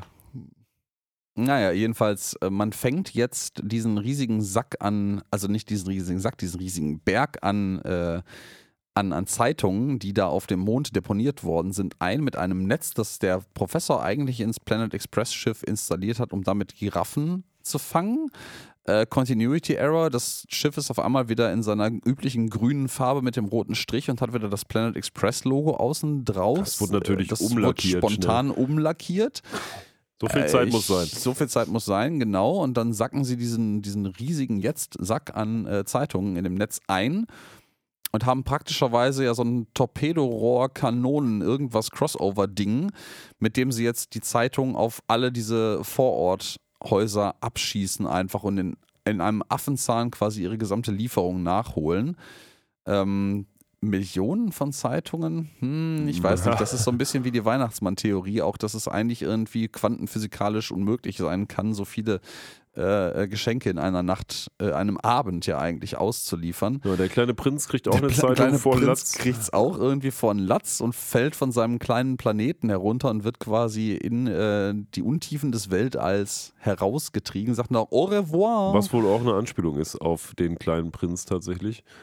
Ja, was aber auch in meinen Quellen ange äh, angemäkelt wurde als, äh, als, als Continuity Error, weil wir in der Episode, wo die Übersetzungsmaschine vom Professor erfunden wird, erfahren, dass Französisch eine ausgestorbene Sprache ist im Jahr 3000. Ja gut, haben sie wahrscheinlich nur deswegen gemacht, weil es eben, ist das originär, originär Ja, eine ja. französische Ja, ja. Geschichte? Es kommt Le aus dem Petit Prince oder Ja, was? ja, ja. Okay. Gut, auf jeden Fall haben wir noch ein Problem, denn es gab ja mal etwas, wo eine Zeitung in ein Fenster geflogen ist, so Paperboy-Style. Und jetzt muss man sich natürlich als gute Schüler auch ähm, entschuldigen gehen. Und das wollen, jetzt wollen die Väter nochmal einen draufsetzen in ihren Parenting-Skills und sagen ihren beiden Söhnen, naja, so geht's nicht. Wir müssen uns jetzt entschuldigen für den Sachschaden, der dort entstanden ist. Lass uns doch mal zum Haus der Familie Blob gehen und uns gemeinsam entschuldigen. Genau. Äh, und das, das Schöne dabei ist, man möchte auch wirklich nur einfach hingehen und sich entschuldigen. Man hat keine Absicht, irgendwie den Schaden wirklich zu ersetzen, sondern man möchte nur einmal hingehen, klingeln, sagen, hey, die Söhne möchten jetzt einmal sagen, ihnen tut es wirklich, ja. wirklich leid. Weil es und billiger. Gehen, weil es ist billiger, sagt Hermes Conrad, ganz eingedenk seiner Funktion als äh, Bürokrat der Firma. Ne, man muss ja das Geld beisammenhalten. Das sitzt halt jetzt auch nicht mehr locker. Ja, gesagt, getan. Man steht vor der Tür der Blobs und dann macht erstmal der kleine Blob auf und sagt schon, hahaha, ähm, das ähm, muss jetzt nicht unbedingt sein, dass ihr euch entschuldigt. Macht noch irgendwie einen Witz darüber, dass das ja alles nur Idioten sind, die davor stehen. Und dann wünscht man sich von ähm, Vaterseite, dass doch mal auch der Vater von kleinen Blob ankommt, weil man sich natürlich denkt, ja, der wird schon halbwegs vernünftig sein. Ne? Genau, man denkt sich das. Aber der Vater ist alles andere als vernünftig. Es entspricht auch so ein kleines bisschen dem, dem Klischee quasi von dem Raufbold der Klasse, der dann halt irgendwie auch ein bisschen zweifelhafte Eltern irgendwie im Hintergrund sitzen hat, die das halt, das, das Verhalten jetzt gerade nicht irgendwie unterbinden. Auch so ein bisschen 90er Jahre Teen-Comedy irgendwie. Ja, ne? ja, so ein kleines bisschen. So der Vater ist dann halt auch der Prügler, weil er ist ja selber der Prügler gewesen in der Schulzeit und alles. Ähm, naja, und der macht dann auch kurz einen Prozess mit den beiden Vätern, die jetzt sich schon mal die Ärmeln hochkrempeln und sich denken, boah, komm mal, den Vater, den vermöbeln wir jetzt zweit. Der vertrimmt die ganz, ganz ordentlich und frisst die am Ende auf. Ja, was halt so ein Riesenblob macht, ne? Ja, so, so ein Riesenblob, der prügelt halt und der frisst. Aber man, ja, man macht, wacht dann sozusagen im Krankenhaus im Taco Bellevue auf. Und, das ähm, haben wir auch schon mal gehabt. Ja, hatten wir auch schon Bellevue, mal und ja. ist dann so in so einem Ganzkörper-Gipsanzug quasi gefangen, aber hat offensichtlich ordentlich Eindruck auf die Söhne gemacht, denn die sind recht stolz auf ihre Väter, dass sie es zumindest versucht haben. Ich finde es im Übrigen geil, dass beide einen Arm im 90-Grad-Winkel komplett eingegipst haben und nur die Hand rausguckt. Und bei den anderen das so bis wie so ein T-Shirt runtergegipst ist und die dann wieder den Unterarm eingegipst haben, aber das Ellenbogengelenk frei. Das Stimmt. ist bei Hermes der rechte Arm und beim Professor der linke. War vielleicht einfacher ja. zu zeichnen. Äh, vielleicht auch witziger, wer weiß, ja. Ja, aber unerwarteterweise kommt dann Familie Blob nochmal vorbei. Und jetzt, das meinte ich vorhin mit der Szene, wo der Blob den netten Hut aufhat, wie so ein bayerischer ja, schon. Heini. Und kommt mit Blumen vorbei und sagt, oh, ich fühle mich ganz schlecht und irgendwie wollte ich euch doch nicht vermöbeln, das ist irgendwie schlecht gelaufen. Deswegen wollte ich mal vorbeikommen und mal gucken, ob ich mich nicht vielleicht bei euch entschuldigen kann. Ja, und dann ähm, führt sich jetzt so langsam der A- und der B-Plot zusammen, weil in dieser Szene, wo er sich dann eigentlich sehr, sehr nett und glaubwürdig sogar entschuldigt, wo man sich so denkt, so, ach, boah, weißt du, eigentlich, der hat irgendwie einen scheiß Tag, richtig scheiß Tag gehabt, vielleicht ist das doch ein netter. Kommt dann Ben da rein mit seinem frisch äh, gebrauten, geborenen Bier und dann trinken alle Vetter, alle Vater, genau, alle Väter hier noch eine Runde Bierchen. Bender trinkt auch ein Bierchen mit. Und dann ist die Chose auch schon vorbei. Boah, dieses Ende hat mich wahnsinnig an etwas erinnert, was ich zuletzt irgendwann erlebt habe. Es gibt, man macht ja als äh, junger Vater oder auch junge Mutter, geht man so in verschiedene Gruppen, wo halt dann irgendwie mhm. andere Mütter und Väter sind. Und alles, was so explizit für Väter ist, habe ich irgendwie das, so Tourengruppen oder so, in denen ich mal war, das war immer so, ja, da sind dann die Väter und irgendwie alle reden nur an VfL Bochum und über Bier. Und dann denke ich mir immer so, wow, hm, weiß ich nicht, genau ob das so Thema. das Richtige weiß ist. Ja also, ja, ja. Ist halt nicht irgendwie, das kann man ja alles machen und ist auch fein und so, aber ich möchte mich vielleicht auch mal über andere Sachen unterhalten. Ich bin ja nicht in der Väter-Klischee-Gruppe gelandet. Also, ja, ja, ja, ja. Das ist, das, das ist halt ist die doof. Väter, Väter-Selbsthilfegruppe, die nur über Bier und VfL reden können. So, das war's mit unserer Futurama-Episode für heute. Es bleibt allerdings natürlich noch die Frage, Alex, wie hat es dir denn gefallen? Ja, wie hat es mir gefallen? Ich das das vorhin schon mal so ein bisschen angedeutet habe, möchte ich das jetzt dann, was heißt möchte ich, aber du äh, lässt mir dann quasi den Vortritt. Du quasi gezwungen. Ich werde gezwungen, oh mein Gott. Ähm, das ist jetzt aber schon ein Leistungsdruck, der hier ja. vorliegt, der, pff, long story short, die Episode nicht so ganz gerecht wird. Weil, ja, ich hatte vorhin schon mal gesagt, das ist so eine Episode, die ist mir wirklich überhaupt nicht in Erinnerung geblieben. Also, ich hatte jetzt beim Gucken nicht das Gefühl, dass da was Neues passiert, aber nicht so sehr, weil ich die Episode vielleicht vergessen habe, sondern auch, weil das eigentlich alles nicht so richtig äh, erinnerungswürdig ist. Also ich finde, es ist, es ist trotzdem, es ist so handwerklich, es ist eine, eine, schöne Episode. Da ist jetzt nicht irgendwie ein grober Stein des Anstoßes dran, wo ich sage, boah, das ist aber richtig scheiße oder richtig Futurama ähm, nicht äh, unpassend, so weil untypisch ist schon das Verhalten von, von Hermes Conrad und äh, Farnsworth, dem Professor, schon als Väter hier. Ähm, ich finde, das, das ist aber zweckdienlich für die Episode. So, das ist okay, das kann man machen. Aber das Gesamtding, das plätschert so vor sich hin. Das, ich, ich fühle mich nett unterhalten dadurch, aber da ist jetzt keine Sternstunde dabei, die mir irgendwie in Erinnerung bleibt und ähm, dann mache ich es auch irgendwie kurz und schmerzlos und sag mal, das ist eine 7.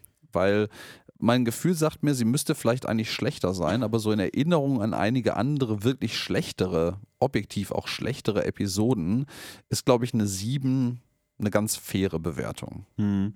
Ja, ich würde der Episode Ähnliches vorwerfen. Das Problem insbesondere ist, dass das für mich eine Episode ist, die irgendwie so dahin plätschert. Das ist irgendwie so, du denkst, du, ja, tut jetzt irgendwie keinem weh, aber holt mich auch nicht so hundertprozentig ab. Ich finde auch, dass das Thema etwas ist ein bisschen platt. Deswegen sagte ich vorhin auch sowas von Orko-Moral. Mir fehlt am Ende noch irgendwie Prinz Adam, der ankommt. Ja, ja. So, Leute, was haben wir heute gelernt? Ähm, behandle deine Kinder gut und dann werden sie dich mit Liebe belohnen. Irgendwie sowas. Und ähm, das finde ich, hat Futurama an diversen Stellen schon deutlich besser und mit deutlich mehr Twist gemacht dieser ganze B-Plot mit der Pseudoschwangerschaft von Bender, der war mir irgendwie auch zu lau. Das ist irgendwie ganz okay und nett und Bier und hast du nicht gesehen, aber diese ganzen Szenen, wo man es dann analogisiert zur Schwangerschaft, ja, ich hab's verstanden irgendwie, was ihr wollt. Es ist jetzt auch so, so ein Schenkelklopfer lustig irgendwie. Also so richtig dolle abgeholt hat mich das auch nicht. Dazu kommt eben diese ja, Inkonsistenz im Charakter, würde ich mal sagen, weil so gemein gegenüber ihren Söhnen haben wir die beiden eigentlich nie erlebt. Und insbesondere bei Hermes finde ich das auch ein bisschen komisch.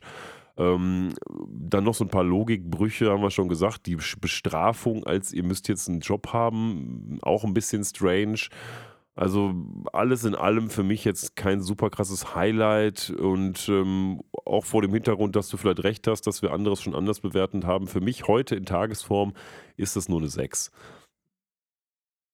Ja, dem habe ich, abseits von meinem äh, un unbewusst produzierten Zwischeneinruf und Beipflichten, was wir ganz am Anfang mal hatten, tatsächlich gar nichts irgendwie hinzuzufügen, außer dass ich jetzt ein bisschen Zeit noch überbrücken muss. Um herauszufinden, um was, wir, nächsten was wir denn beim nächsten Mal besprechen.